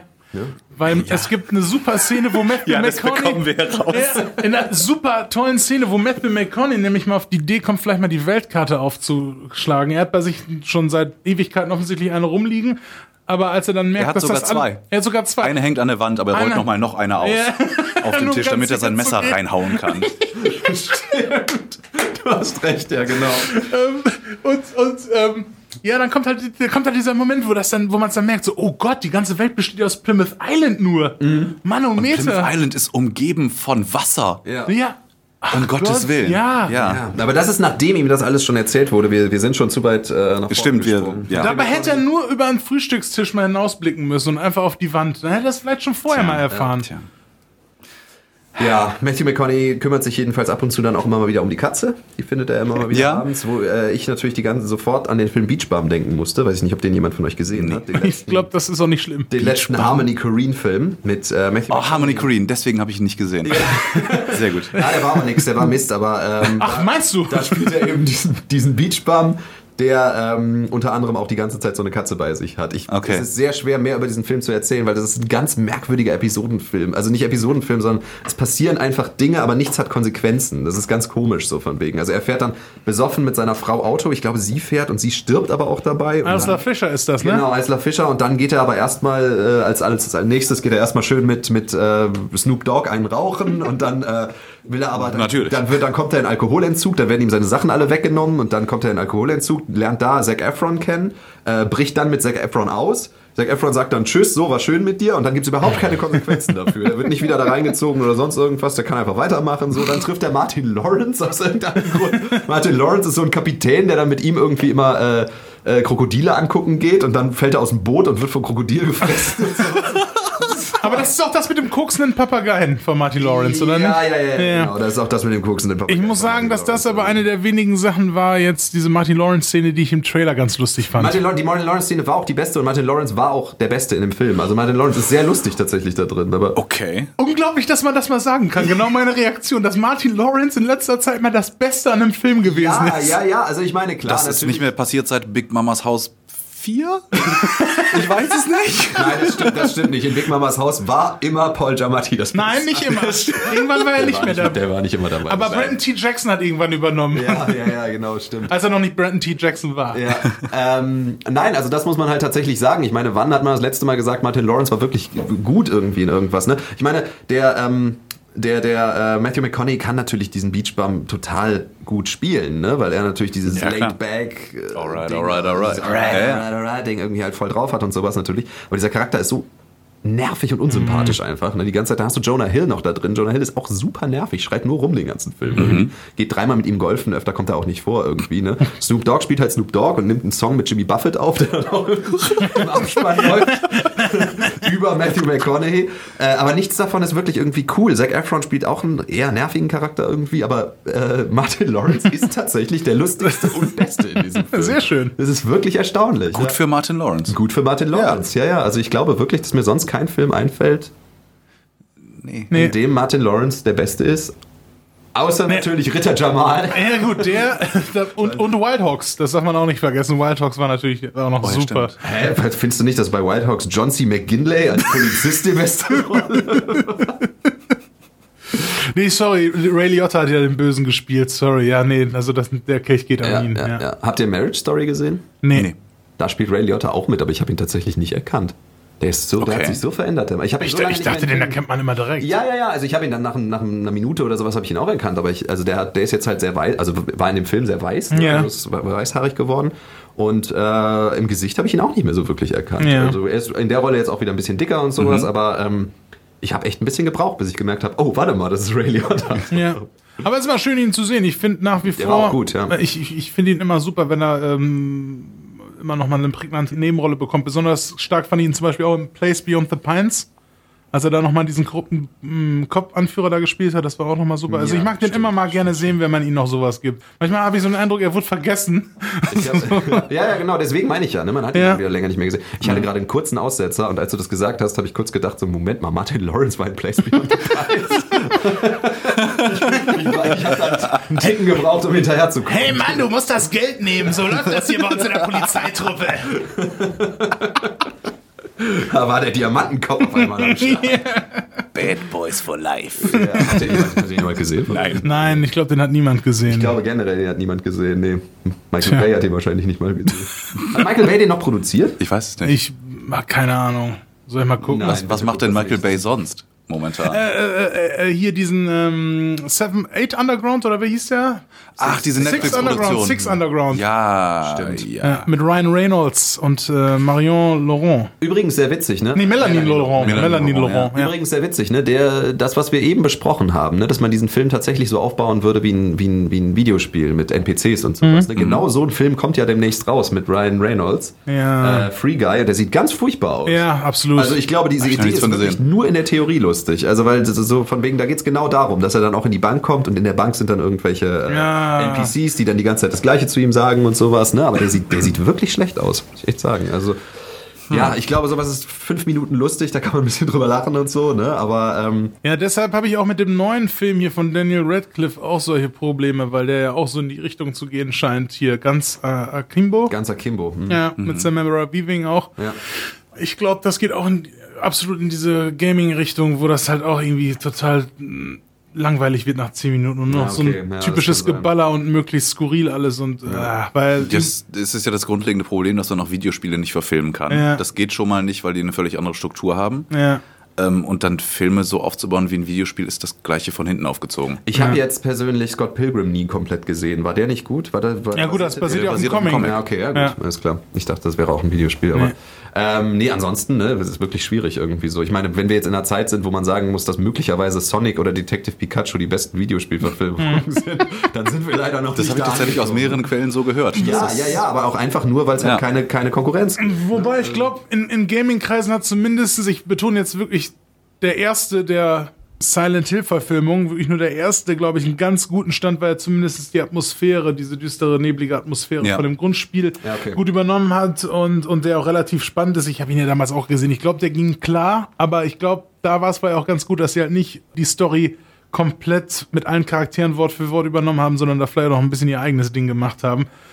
War das nicht bei Silent Hill so, dass da auch manche von den Dialogen überhaupt keinen Sinn gemacht haben, weil die das ganz falsch übersetzt haben oder so? Äh, in, in dem weiß- Videospiel meine ich. In dem Videospiel, also du meinst in dem Videospiel, in dem Spiel an sich? An den, in dem Spiel an sich. Ja, ja, das weiß ich gar nicht. Ja, okay. Keine Ahnung. Nee, Also, so aber ähm, äh, auf jeden Fall hat der Film jetzt nicht das schlechteste Standing. Aber der zweite war dann wieder totaler Rotz, weil die dann Sachen von der Story halt komplett verändert haben. Mhm. Und dann Ja. waren da auf einmal so Sachen gegeben, die mit dem ersten dann gar nichts mehr zu tun hatten. Und Charaktere hatten dann auch irgendwie eine andere Bedeutung. Waren aber immer noch die gleichen Schauspieler Okay. tatsächlich. Also John Bean ist dann noch mal in der Rückblende zu sehen. Oder hier, wie hieß sie? Ähm, ich komme immer Raider Mitchell oder wie der heißt. Ich komme gerade nicht auf ihren Namen.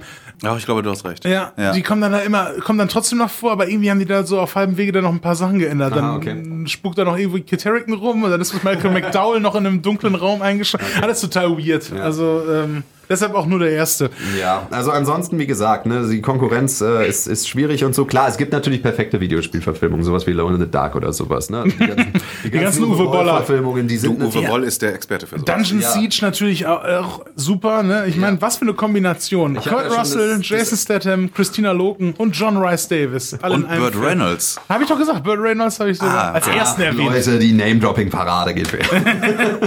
Nein, ähm, äh, aber genau, ich habe ja schon mehrfach erwähnt, ich weiß aus sicherer Quelle, dass diese Filme alle objektiv super waren. Ja. Ja. Wie Uwe Boll in seiner Biografie gesagt hat. Deswegen, da könnt ihr auch nichts gegen sagen. Ich habe den Beweis. Du, wenn das jemand wissen muss, dann natürlich der Regisseur. Ja, Selbst, ja. Klar. Es war übrigens lustig, ich habe dieses Jahr diesen äh, Spotify-Jahresrückblick gemacht, ne, den ja irgendwie jeder gepostet hat und da stand dann halt immer, welchen Künstler man am meisten gehört hat. Und bei mir stand so, du hast dieses Jahr so und so viel Künstler gehört, aber den besten Vibe hattest du mit Uwe Boll. du, hast, du hast 110 seiner Titel und ein Album gehört. Das, ist war so geil. Und dann dieses, dieses Cover abgebildet von diesem Mittelfinger. Ja. Ihr könnt mich alle mal vom Buchscheider äh, Studentenfilmer zum meistgehassten Regisseur Hollywoods. Das war so geil. Oh Gott, ey.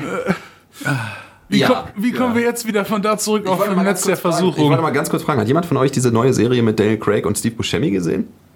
Da Nein, ich aber jetzt erzähl mir mehr. einen Shoutout geben. Ich habe die Serie nämlich nicht gesehen, aber sie soll sehr gut sein. Daniel Radcliffe meinst du, nicht Daniel Craig? Oh, Entschuldigung, Daniel Radcliffe. Ich dachte schon. bin, äh, Entschuldigung. Ähm, nö, den, den lassen wir drin. äh, ja, ich meine natürlich, weil wir gerade über ganze Kimbo gesprochen haben, mit äh, Daniel Radcliffe und, und Steve Buscemi, wo Steve Buscemi Gott spielt und Daniel Radcliffe ist ein Engel. Und äh, der Engel muss dafür sorgen, dass sich irgendwie zwei Leute auf der Erde ineinander verlieben, weil sonst die ganze Erde untergeht. Das ist das Konzept von dieser Sendung. Und ich glaube, die ist sehr gut. Ich habe die erste Folge gesehen, ich fand's lustig. Ja, also- Vor allem. Stephen Buscemi macht richtig Bock. Steve Buscemi als Gott ist natürlich auch Ja. eine sehr witzige Ja. Besetzung. Irgendwie. Also das macht richtig Spaß. Also ich habe es noch nicht weitergeguckt, weil ich dann doch nicht ganz in der Stimmung dafür war, aber es ist auf jeden Fall sehenswert. ja. Was nicht sehenswert ist, Oh, jetzt kommt's. ist im Netz der Versuchung. Ah, sehr gut. Wir sind wieder da. Vielleicht sollten wir hier an der Stelle einmal ganz kurz sagen, warum wir gesagt haben, dass dieser deutsche Titel okay ist. Auf, auf zweierlei auf zweierlei Weisen. Ebenen. Und zwar haben wir einerseits das Netz vom Fischen. Du willst diesen Fisch fangen. Ja. Ja. Und deswegen hast du das Netz und deswegen bist du im Netz der Versuchung. Ja. Gleichzeitig programmiert der Junge aber auch im Netz. Ne? Und da Genau würde ich richtig. jetzt mal appellieren an die Leute, die den Titel auf Deutsch übersetzt haben, ob das wohl das ist, was sie sagen wollen. Ich glaube, die haben den Film nicht mal gesehen. Die haben die ersten zwei Minuten gesehen, oh, da geht's um Fische. No, Anne Hathaway, ja, Angeln Netz und der eine Frau. Versuchung. Ja. ja. Ja. Okay. Im, Im Netz der Versuchung. Sehr schön. Jedenfalls sehen wir, als dieser Junge programmiert, sehen wir, was der Vater, also diese, nein, nicht der Vater, sondern der Stiefvater, der Jason Clark Charakter, für ein Monster ist und das ist auch wirklich grässlich. Der Ja. bricht dann, der bricht bei ihm ein und sieht dann halt, wird stinksauer, weil er ein Angelspiel spielt. Ja. Und nicht rausgeht und Football spielt wie richtige Männer. Genau, nicht ja. rausgeht und Football spielt und deswegen äh, misshandelt er den Sohn und, die, und die Frau natürlich. Ähm, was an der Stelle gesagt wird, ist, dass der Junge immer sein Lieblingsspiel spielt und sein Lieblingsspiel heißt Fangen den Thunfisch. Catch the Tuna. Fangen den Thunfisch. Spielt nicht mal CS oder sowas, er spielt Fangen den Thunfisch. Und zwar den ganzen Tag. Den ganzen er verlässt Tag dieses spielt- Zimmer Ja, nie. ja. Spielt den ganzen Tag Fangen den Thunfisch. Da kommt man auf andere Ideen. Ja, ja, ja.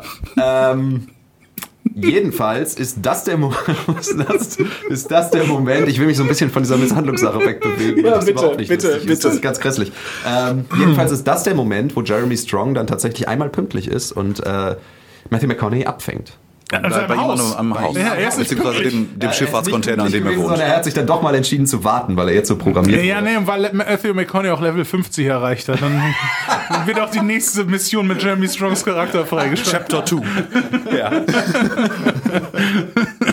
Schließen Sie sich uns an, Mr. McConaughey. Auf der anderen Seite Jason Clark. Nein, schließen Sie sich uns an, Mr. McConaughey. ähm, und in dem Moment, und ich denke, da hat sich der Sohn entschieden, das jetzt aufzuklären und seinen Vater, den er selber programmiert hat, jetzt aufzuklären, dass er sich in einem Spiel befindet. Ja, und das macht er komplett über Jeremy Strongs Charakter, der. Was macht er? Er ist die Regeln. Er ist die Regeln. Ach ja, Das ist genau. anscheinend, äh, also er heißt Reed Miller, diese, diese Figur, aber äh, er stellt sich irgendwann im Er heißt Gespräch Reed vor mit. Miller. Ich habe mir Meek Mill aufgeschrieben. Das weiß ich nur, weil ich äh, einmal zwischendurch anhalten musste, um aufs Klo zu gehen und das war gerade die Nahaufnahme seiner Visitenkarte. Ah, okay, okay. Äh, sonst hätte ich das auch verpasst. Okay. Aber er er sagt dann zwischendurch auch, ich, ich bin die Regeln. Und Ja. da schwant ihm so, was haben Sie gesagt? Ja, okay. Und äh, ja, Genau. und er erklärt ihm quasi, dass er in einem Spiel ist. Viel mehr sagt er ihm eigentlich nicht, beziehungsweise er sagt ihm noch, dass, sagt er ihm, dass er jetzt die Aufgabe hat, sozusagen Jason Clark zu killen? Nee, ne? Nee, das soll er ja eben nicht tun, weil das verstößt gegen die eigentlichen Regeln des Spiels. Das ist Okay. ja eine neue Idee vom Sohn, dass jetzt hier der, der Stiefvater stirbt. Mhm. Normal ist das Spiel ja, fang den Thunfisch, äh, schlaf mit Diane Lane, trinke Schnaps. Streichel süße Katzen. genau. Ähm, deswegen ver versucht er ihm ja diesen, diesen Fischfinder anzudrehen, so eine ganz fantastische Gerätschaft, um endlich diesen Thunfisch zu finden. Und er soll den Thunfisch fangen, aber bloß nicht den Typen umbringen. Richtig, richtig, richtig, genau. Und das ist der Moment, wo er dann anfängt daran zu zweifeln, ob er sich wirklich in der Ja. echten Welt befindet und dann eben reingeht und diese zweite Karte über seine erste Karte legt und feststellt, Während die dritte an der Wand hängt. Genau. und feststellt, es gibt nur Plymouth Island. Es gibt keine andere Welt. Und Wasser. Und Wasser. Es Natürlich. gibt Plymouth Island und Wasser, genau, aber das Wasser, das äh, erscheint dann immer erst, wenn man drauf fährt, so nach und nach. Nein, äh, genau, es gibt nur Plymouth Island. Und, Und irgendwann kannst du aus irgendeinem Grund auch nicht mehr weiterfahren Ja. auf dem Wasser. So, dann kannst du nicht mehr weiter. Ich weiß auch nicht. das ist der Moment, wo er das alles akzeptiert und sagt, okay, ich bin ein Charakter in einem Videospiel. Und dann fährt er mit seinem Auto raus und trifft auf einmal den Sohn von Diane Lanes Charakter, Ja. Ja. den ich nicht verstanden habe. Der Ich auch nicht. Anfang, in der ersten Szene mit Diane Lane einmal angesprochen wird. Und zwar hat er mit ihm wohl früher zusammengearbeitet auf dem Boot und war darin sehr gut. Und dann sagt er zu Diane Lane, ey, wenn er nicht mehr an der Tankstelle arbeiten will, wo er jetzt ist, dann soll er wieder herkommen. Da kann er auf mein Boot. Ja. Und das wird dann, ich glaube, eine Stunde später dann wieder aufgerollt, weil dieser Junge auf einmal auf der Straße steht und sagt, hallo, Hallo, ich arbeite jetzt auf deinem ich bin übrigens Samson, ich bin wieder da. Ja, genau. Cool, ja? Der soll irgendwas sein, was der Junge da rein programmiert hat, aber dafür bin ich leider zu doof. Das habe ich Ja. nicht verstanden. Also dieser Sohn, dieser Junge arbeitet jetzt bei ihm auf dem Boot, vielleicht um ihn so, so ein bisschen zu überwachen, dass er eben nicht Jason Clark umbringt. ne? Ja. Also vielleicht, vielleicht irgendwie sowas. Vielleicht war es da nicht der Junge, sondern die Regeln. Ja, das kann natürlich sein, ja. Äh, währenddessen denkt man, Jason Clark könnte tatsächlich schon tot sein, denn er liegt blutend im Badezimmer. Ja. Ja. Aber da kommt heraus, ähm, dass er nur übelst zusammengeschlagen wurde von einer äh, Gruppe, die Jimon Hunso oder auch Duke engagiert hat, weil er sich um Matthew McConaugheys Charakter ge Gedanken macht, weil es jetzt schon noch irgendwie sein bester Freund ist. Und er hat halt gemerkt, ähm, wie er so ein bisschen abdriftet durch diese ganze Anne Hathaway-Geschichte und wollte halt ihn vor sich selbst bewahren und hat deshalb ein paar Schläger engagiert, damit er den Jason Clark Charakter halt abhält, dass er auf diesem Boot da mit McConaughey fährt, weil Jimon Ja. Hunso halt gemerkt hat, okay, das könnte nicht gut enden, wenn die jetzt nochmal zusammen rausfahren. Sie Richtig, brechen ihm die Hand, richtig. damit er die Angel nicht halten kann und Genau. dementsprechend an Land bleibt. Nichts davon funktioniert, denn Jason Clark will trotzdem mit. Jason Clark oder Jason Clark fährt trotzdem mit ihm mit. Er, er, er fährt trotzdem mit, weil Anne Hathaway äh, ihn überredet, weil Ja. sie ja unbedingt ihn loswerden will. Da legt Ja. sie dann auch wieder die Anne Hathaway-Stimme bei auf. Du musst den Fisch fangen, Daddy. ja, äh, Oh ja, oh ja, richtig. ja, ja. Mhm. Stimmt. ähm, dann habe ich mir hier noch Schuh schwimmt weg aufgeschrieben, aber ich weiß nicht mehr, was das Äh, ist. Das ist der äh, Schuh von Jeremy Strongs Charakter, weil Jeremy Strong und äh, Matthew McConaughey, die treffen sich ja nochmal am Strand. Genau Während bei, bei Niedrigwasser, bevor sie rausfahren können, Genau. sitzen sie dann auf so einem Baumstumpf. Genau, und, und, und reden darüber, äh, dass Matthew McConaughey ähm, jetzt nicht ganz sicher ist, wie er jetzt weiter vorgehen soll. Und ähm, erklärt dann Jeremy Strong auch noch komischerweise, ob er, obwohl er ja ganz klar die Regeln ist, dass er, Ja. dass er nicht echt ist. auch ganz offensichtlich. Und dann zwischenzeitlich wird dann Hat er reinprogrammiert. Ja, hat er, rein, hat er reinprogrammiert. Das ist eh so merkwürdig, ne? Wie kriegt auf einmal Matthew McConaughey so einen Gedanken dafür? ist das auch rein programmiert? programmiert? Ja. Okay, ja gut, alles klar. Meine Dann, Güte. Patch Entschuldigung. 1.09. Gewissen. Ja, gut. Aber ich glaube, dann ist äh, dieser Schuh ist dann von Jeremy Strong, der dann da. Man sieht dann einfach, wie Matthew McConaughey dann manchmal da auch allein sitzt, während er mit ihm redet in manchen Einstellungen, weil Ja. Jeremy Strong einfach ab und zu wegbackt, glaube ich. Und die Schuhe bleiben dann, dann teilweise da liegen und werden, also der Schuh, der schwimmt dann so am Wasser rum. Und, Zwischenzeitlich nur seine Brille. ja, ja, genau. Matthew McConaughey geht dann über diesen Schuh drüber und dann kommt auf einmal so ein Textfenster, wo steht, du hast Schuh gefunden. Matthew packt Schuh in Itemtasche. Das Du ist, trägst zu viel. Professor Eich, ich glaube, es ist nicht der richtige Moment, um das zu benutzen. ja. zu Ende. Jason Clark und Matthew McConaughey fahren zusammen raus. Und, Matthew Und Anne Hathaway. und Anne Hathaway Ja. und der Sohn von, Von Diane Lane. ist auch dabei. Ist hat sich John nämlich versteckt. auf dem Boot? Na, nee, ne? äh, Duke ist nicht auf dem Boot. Duke ist nicht um. Duke Nein. wurde entlassen, stimmt. Ähm, oder auch nicht, keine Ahnung. Auf jeden Fall bringt er ihn um. Und zwar, indem er die äh, Angel an dieser, äh, dieser Pimmelvorrichtung bei ihm festmacht. Äh, Am bei Kampfgurt. Jason Clark, genau. Und Ja. Jason Clark ist ja sowieso geschwächt. Und dann diesen Thunfisch eben damit fängt. Und dieser Thunfisch ist so stark, dass er Jason Clark mit ins Wasser zieht und Jason Clark stirbt. Ja. Das erstmal okay in Ja. der Simulation. Genau.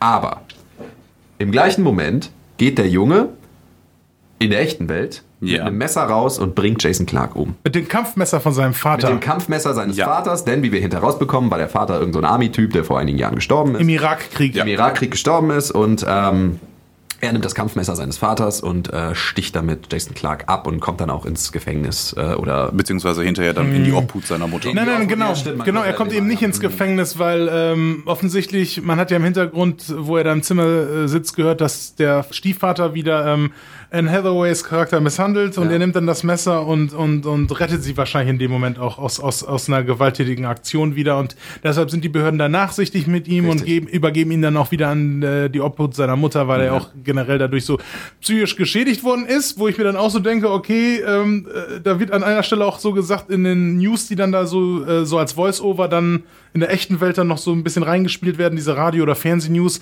wo die dann halt so sagen, ja, der Junge, ähm, hat auch nicht gesprochen wirklich mit den Behörden so und scheint, scheint psychisch noch ein paar Macken zu haben, so mehr oder weniger sagen die das und dann sagen die dann so, ja, haben wir ihn einfach wieder in die Obhut von deiner Mutter gebracht. Ja, genau. So, Mildernde Umstände, geh mal wieder nach Hause. Ja, genau. Gut, Weil- aber der wird wahrscheinlich auch Therapie irgendwie dann verstehen. das haben sie nicht gesagt, aber ich nicht fand, gesagt, diese, okay. ich fand diese Begründung halt so gut so, ja, der redet nicht mit den Behörden, der hat eine gewalttätige Tat gemacht und ist offensichtlich verstört.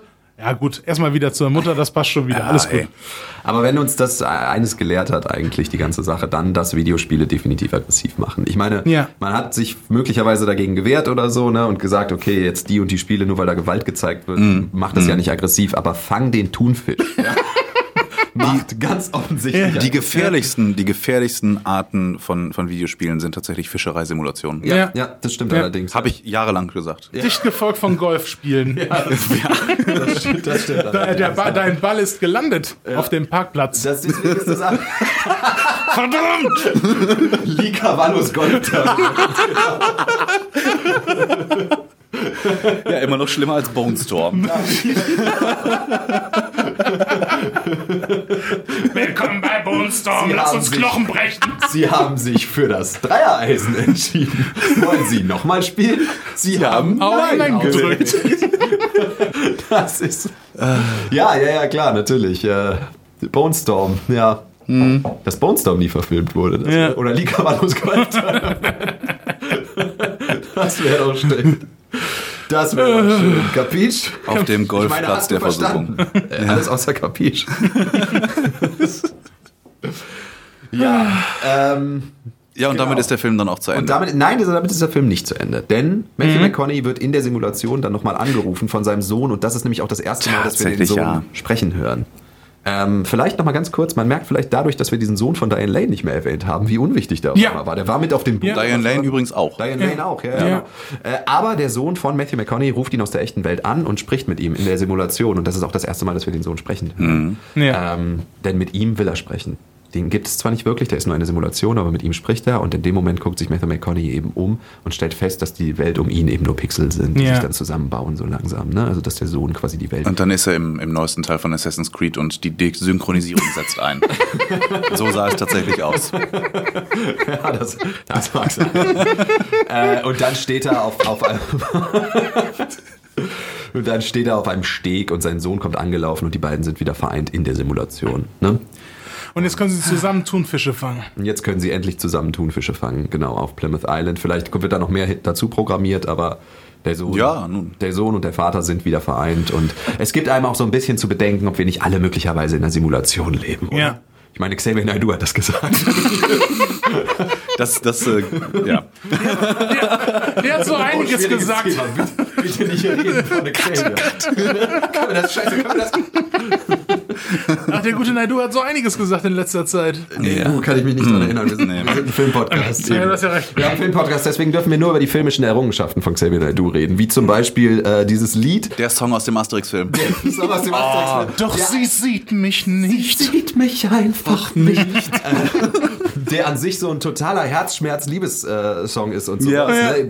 Auch gar nicht so schlecht. Also ich finde den Song an sich gar nicht so schlimm. Da hat er deutlich Schlimmeres gemacht. Aber ähm, das ist so geil, wie er diesen Herzschmerz-Song halt immer gesungen hat. Und dann hat man halt ihn immer so gesagt, wenn sie vorbeigeht und sowas, ne? sieht man ihn immer so im, im Studio, wie er das alles total ernst nimmt. Und dann zwischendurch immer die Fratze von Gerard Depardieu in diesem Obelix-Kostüm. Und Letizia Casta auf der anderen Seite mit ihrer billigen Fallballer-Perücke. So, als wäre das irgendwie so die moderne Romeo und Julia-Geschichte mit dieser weinerlichen Xavier Naidoo-Stimme. Das ist einfach nur so ein unwichtiger Nebenplot in dem gesamten Ja, Film. ja. Nicht, dass der Plot an sich großartig wäre. überhaupt nicht um Ja. Fallballer Ja. Diesem Film.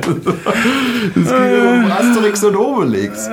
Obelus beim Teutates werde wieder zu Obelix, falls ihr euch erinnert. Ganz dunkel, ja. Das war, ja, da, darüber dürfen wir reden. ja, ähm, In letzter Versuchung kann man eigentlich so zu Ende bringen mit Worten, die Jan gestern, als er mir getextet hat, als er mit dem Film auch durch war, ganz gut formuliert hat. Eigentlich könnte man den Film zusammenfassen mit dem Titel auch. Äh, Der alte Mann und die Matrix ist mir direkt eingefallen. ja, das ist wahr. Ja. Das, das passt sehr gut. Und, und, und der, der alte Mann, äh, ich möchte eine Rolle noch nicht unerwähnt lassen, nämlich den alten Wes, dem Matthew McConaughey immer Schnaps ausgibt in der Kneipe und irgendwann es eine Einstellung, wo er dann ganz lange vor ihm steht und ihn anschaut und rausgeht, aber dieser Wes wird nie erklärt. ja, vielleicht, weil ich Vielleicht ist das der alte Mann, der, der Hemingway-alte Mann. Das könnte sein. Ja. Ja, ja, ja. Das Vielleicht- wäre möglich, ja. Und vielleicht hat das auch irgendwas mit der Katze zu tun, die auch immer wieder auftaucht, auch am Steg, wenn die rausfahren oder mal auf seinem, auf seinem Pickup-Truck auch immer drauf ist, hinten auf der Ladefläche Ja, und wo ja. Diane Lane jeden zweiten Satz drüber formuliert, über diesen verdammten Kater. Und man weiß nicht, was dieser Kater mit irgendwas zu tun hat. Erinnert ihr euch noch an die Simpsons-Folge? wo Marge und Homer zur Eheberatung gehen auf dieses Landhaus und er findet es total geil, dass sie da hingehen, weil es da nämlich einen total großen Fisch gibt, den er unbedingt fangen will und dann schleicht er sich nachts immer raus und will diesen Fisch fangen. Das Lustige ist, er ist dann immer bei so einem bei so einem äh, Köderverleih und sowas, ne? Und der Typ erzählt immer irgendwelche Legenden über diesen Fisch so von wegen, er soll der größte Fisch der Welt gewesen sein und er hatte acht Flossen und was weiß ich halt so Ja. völlig übertriebene Sachen. Und nachdem äh, sie dann weg sind, also letztendlich wirft er diesen Fisch wieder ins Wasser und so und er und Marge finden wieder zusammen und hauen dann ab. Und dann erzählt dieser Typ in diesem äh, Köderverleih plötzlich immer Geschichten über Homer. So, wegen, er war drei Meter groß und wog 300 Kilo. er war ein Koloss von einem Mann und so. Das ist total geil. ja. Ja. Ein Koloss von einem Mann war Matthew McConaughey im Netz der Versuchung nicht wirklich dagegen. Also Nein, das stimmt. Nee. generell war der Film kein weiter Wurf. Was uns jetzt zum unangenehmen Teil des Podcasts wiederbringt. Wie bewertet man diesen Film? Naja, also ich meine, wir sind jetzt in der Position. Zuerst mal muss ich dazu sagen, es waren null Ralf Möllers in diesem Film. Ich denke auch. Null Ralles. Fast auch null Ralles in diesem Podcast. Aber ich, ich würde dem Film tatsächlich 0,5 Ralles geben, weil Jaimon Aoun zu drin. war. Stimmt. Und die waren ja die Und der besten Buddies. Gladiator. Die waren ja auch die besten Buddies in Gladiator, ne? Ja, eben. Jaime Unso, Ralf Möller und äh, Russell Crowe. Die hatten auch ungefähr alle drei gleich große Rollen. Eben, eben. Ja. Da kannst du näher nicht dran sein. Ne? Ja. Also ich meine, dazu hast du Anne Hathaway, die wiederum natürlich in Les Miserables mit äh, Russell Crowe war. Ja. Russell. Crowe war wiederum in äh, Gladiator mit äh, Ralf Möller. Also Two Degrees of Ralf Möller. Two Degrees of Ralf, nee, One Degree mit zu. Aber, ja, One Degree of Ralf Möller und für Anne Hathaway Two Degrees Das of heißt, Ralf. wir geben diesem Film vielleicht 0,75 Ralles. Ne? ja. Auf, auf der Ralle-Skala ein 0,75. Auf der Ja. Ralles-Skala, ja, genau. Ähm, das könnte man vielleicht doch noch sagen. Ja, ne? ja, das schon. Das denke ich schon. Ansonsten ist es ja so, wir haben hier einen absoluten Standardfilm. Es ist ein ganz Mhm. normaler Film, der auch, der auch zum Beispiel filmisch gesehen jetzt nicht belastend war oder so. Ne? Also der, ist, der ist nicht so, dass man halt sagt, irgendwie so, der hat mich so krass genervt, dass ich irgendwie den filmisch mir nicht angucken Nicht mal konnte das, oder nee. sowas. Das nicht. Das würde ich nicht sagen. Wir haben hier einen absoluten Standardfilm, der einfach schlecht war. Ja. Meiner Meinung nach. Ja. Ich meine, ich habe jetzt eure Meinung so ein bisschen rausgehört. Ich würde sagen, so, es ist, er, ist, er ist kein Free Guy, aber er war schon schlecht irgendwie. Ne? Er ist die beste Videospielverfilmung aller Zeiten.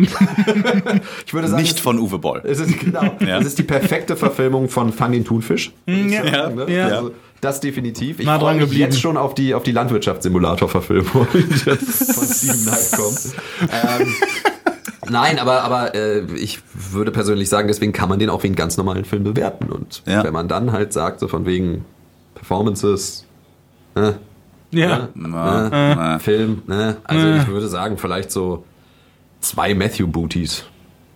Würde ich sagen, von fünf. Von fünf. Also, keine Ahnung. Jan, ich überlasse dir als Gast heute mal den Vortritt. Zwei finde ich ein bisschen hochgesetzt. Also zwei Matthew Booties, okay, ich, ich weiß, wie du drauf kommst. ähm, ich würde tatsächlich einen von fünf Thunfischen geben. Ja, Ja, also er, er hat mich auch nicht genervt, aber ich war einerseits nicht traurig, als es vorbei war. Und B, äh, Ah ja, okay, ja, das ist ein Argument. ey, der, der ging eine Stunde, Deswegen- sieben, der ging eine Stunde 47 und das war auch echt noch ein bisschen zu lang. Also, Ja, das stimmt allerdings. Ja, Ja, aber stimmt, Das ist auch ja. so, das ist auch so die, die, die tiefe Analyse, für die uns die Fans so krass lieben, ne? dass wir halt so Argumente haben wie, äh. ja, tatsächlich. Das ist das Beste, was ich darüber sagen kann. Also dieser Film war. äh, Und man darf nicht vergessen, ich habe auch oft gesagt, so von wegen, ich, ich rechne einem Film an, dass er nur anderthalb Stunden lang war. Und das kann man dem Eben. zum Beispiel nicht anrechnen. Das ist wahr, ja. Ich würde diesen Film zwei, zwei Schuhe von Jeremy Strong geben, der weggebackt ist. Im Meer? Im Meer. Im Meer. Im Meer. Im Meer, im Die, Meer. die mehr rumtreiben und ins Nichts treiben und Ja. nichts zu irgendwas beitragen. Ja, schauen wir mal, was äh, Videospielfilme uns in nächster Zeit noch so bringen. Ähm, ich glaube, wenn wir ganz ehrlich sind und wir haben das Thema sehr gut um, umschippert. Um Shift würde ich sogar wir sagen. Das, wir haben das äh, Thema sehr gut umschifft, ähm, dass ähm, ja möglicherweise demnächst erstmal erstmal nicht allzu viele Filme rauskommen werden. Ja. Beziehungsweise, keine Ahnung, wenn das hier rausgeht, vielleicht äh, sitzen wir da schon alle in Quarantäne, vielleicht Ja. ist es auch schon vorbei, weil wir möglicherweise einfach ein Jahr brauchen, um das äh, fertig zu schneiden. Keine kann sein. Aber ähm, Tatsache ist, äh, es bleibt abzuwarten, was da noch so an tollen Videospielfilmen kommt. Ja, tatsächlich. Als nächstes steht dieser Free Guy an, aber ansonsten steht, glaube ich, nicht so viel auf dem Zettel im Moment. Nee. Ja. Nee. Aber ich muss sagen, es war insofern eine Premiere, es war unsere erste Videospielverfilmung oder zumindest Verfilmung, die irgendwas mit Videospielen zu tun hat. Nee, Thunfisch-Verfilmung. Fand den Thunfisch, der Film. Ja, Ja. Ähm, mir hat das sehr viel Spaß gemacht, dass du dabei warst, Jan. Ja, mir auch. Wir hatten das ja schon länger vor und jetzt hat es tatsächlich mal geklappt. Ja. Und dann gleich mit so einem fantastischen Film. Ja, Ja, eine danke, sehr dass schöne, du zu, zu uns hier zu äh, Radio Jade gekommen. Ja, danke. eine sehr schöne Bereicherung. Ne? Deckt sich schon mal wieder äh, mit dem Eindruck, den ich auch immer von dir in der Redaktion habe. Mit dir kann man über sowas zwischenzeitlich auch immer wieder gut reden. Ähm, danke, danke. Und ähm, ja, du kannst natürlich auch immer wieder gerne hier mitmachen. Genau. Schauen wir mal, was wir nächstes Mal nehmen. Vielleicht mal wieder etwas mit Herz. Vielleicht mal wieder etwas mit Herzschmerz vielleicht auch? mit Herzschmerz vielleicht. Ja. Ja. Vielleicht finden wir was und ähm, ansonsten Als einer eurer sechs Hörer bin ich sehr gespannt auf die nächste Folge. Man muss jetzt fair sein, ich glaube, es sind acht mittlerweile. Also, Ich glaube auch, ja. Du kannst immer so Pi mal Daumen sagen, wir haben so viele Hörer, wie es Fast and Furious Filme gibt. Also noch etwas länger acht. Also noch etwas länger ab, genau. Ja. ja, ansonsten würde ich sagen, wir sind jetzt Anne Hathaway. Du kommst Danke, nicht, Tim. Du kommst, nicht, wir, die lassen wir alle drin. du, ko- du kommst auch nicht ganz raus. Ich habe hier noch eine Liste. Ich habe eine ganze Zeile nur mit Anne Liste, du Hathaway. lässt die Liste. Ja, ich habe niemals... Anne Hathaway, Nein, and Sex nein, ich hab nichts-. Ich habe nichts, über Anne Hathaways Namen gesagt. Du hältst den Mund. Ich mache auch nicht mehr weiter. Da sind noch ein paar andere drauf, die ich besser nicht erwähne. Das ist, das ist gut. Äh, wenn, du, wenn du weitermachst, fange ich an, Russell Crowe aus Les Miserables zu singen und das wollt ihr alle nicht. Nein. Oh, ich würde das jetzt ganz gerne wollen, tatsächlich. Nein, das machen wir jetzt nicht. Nein?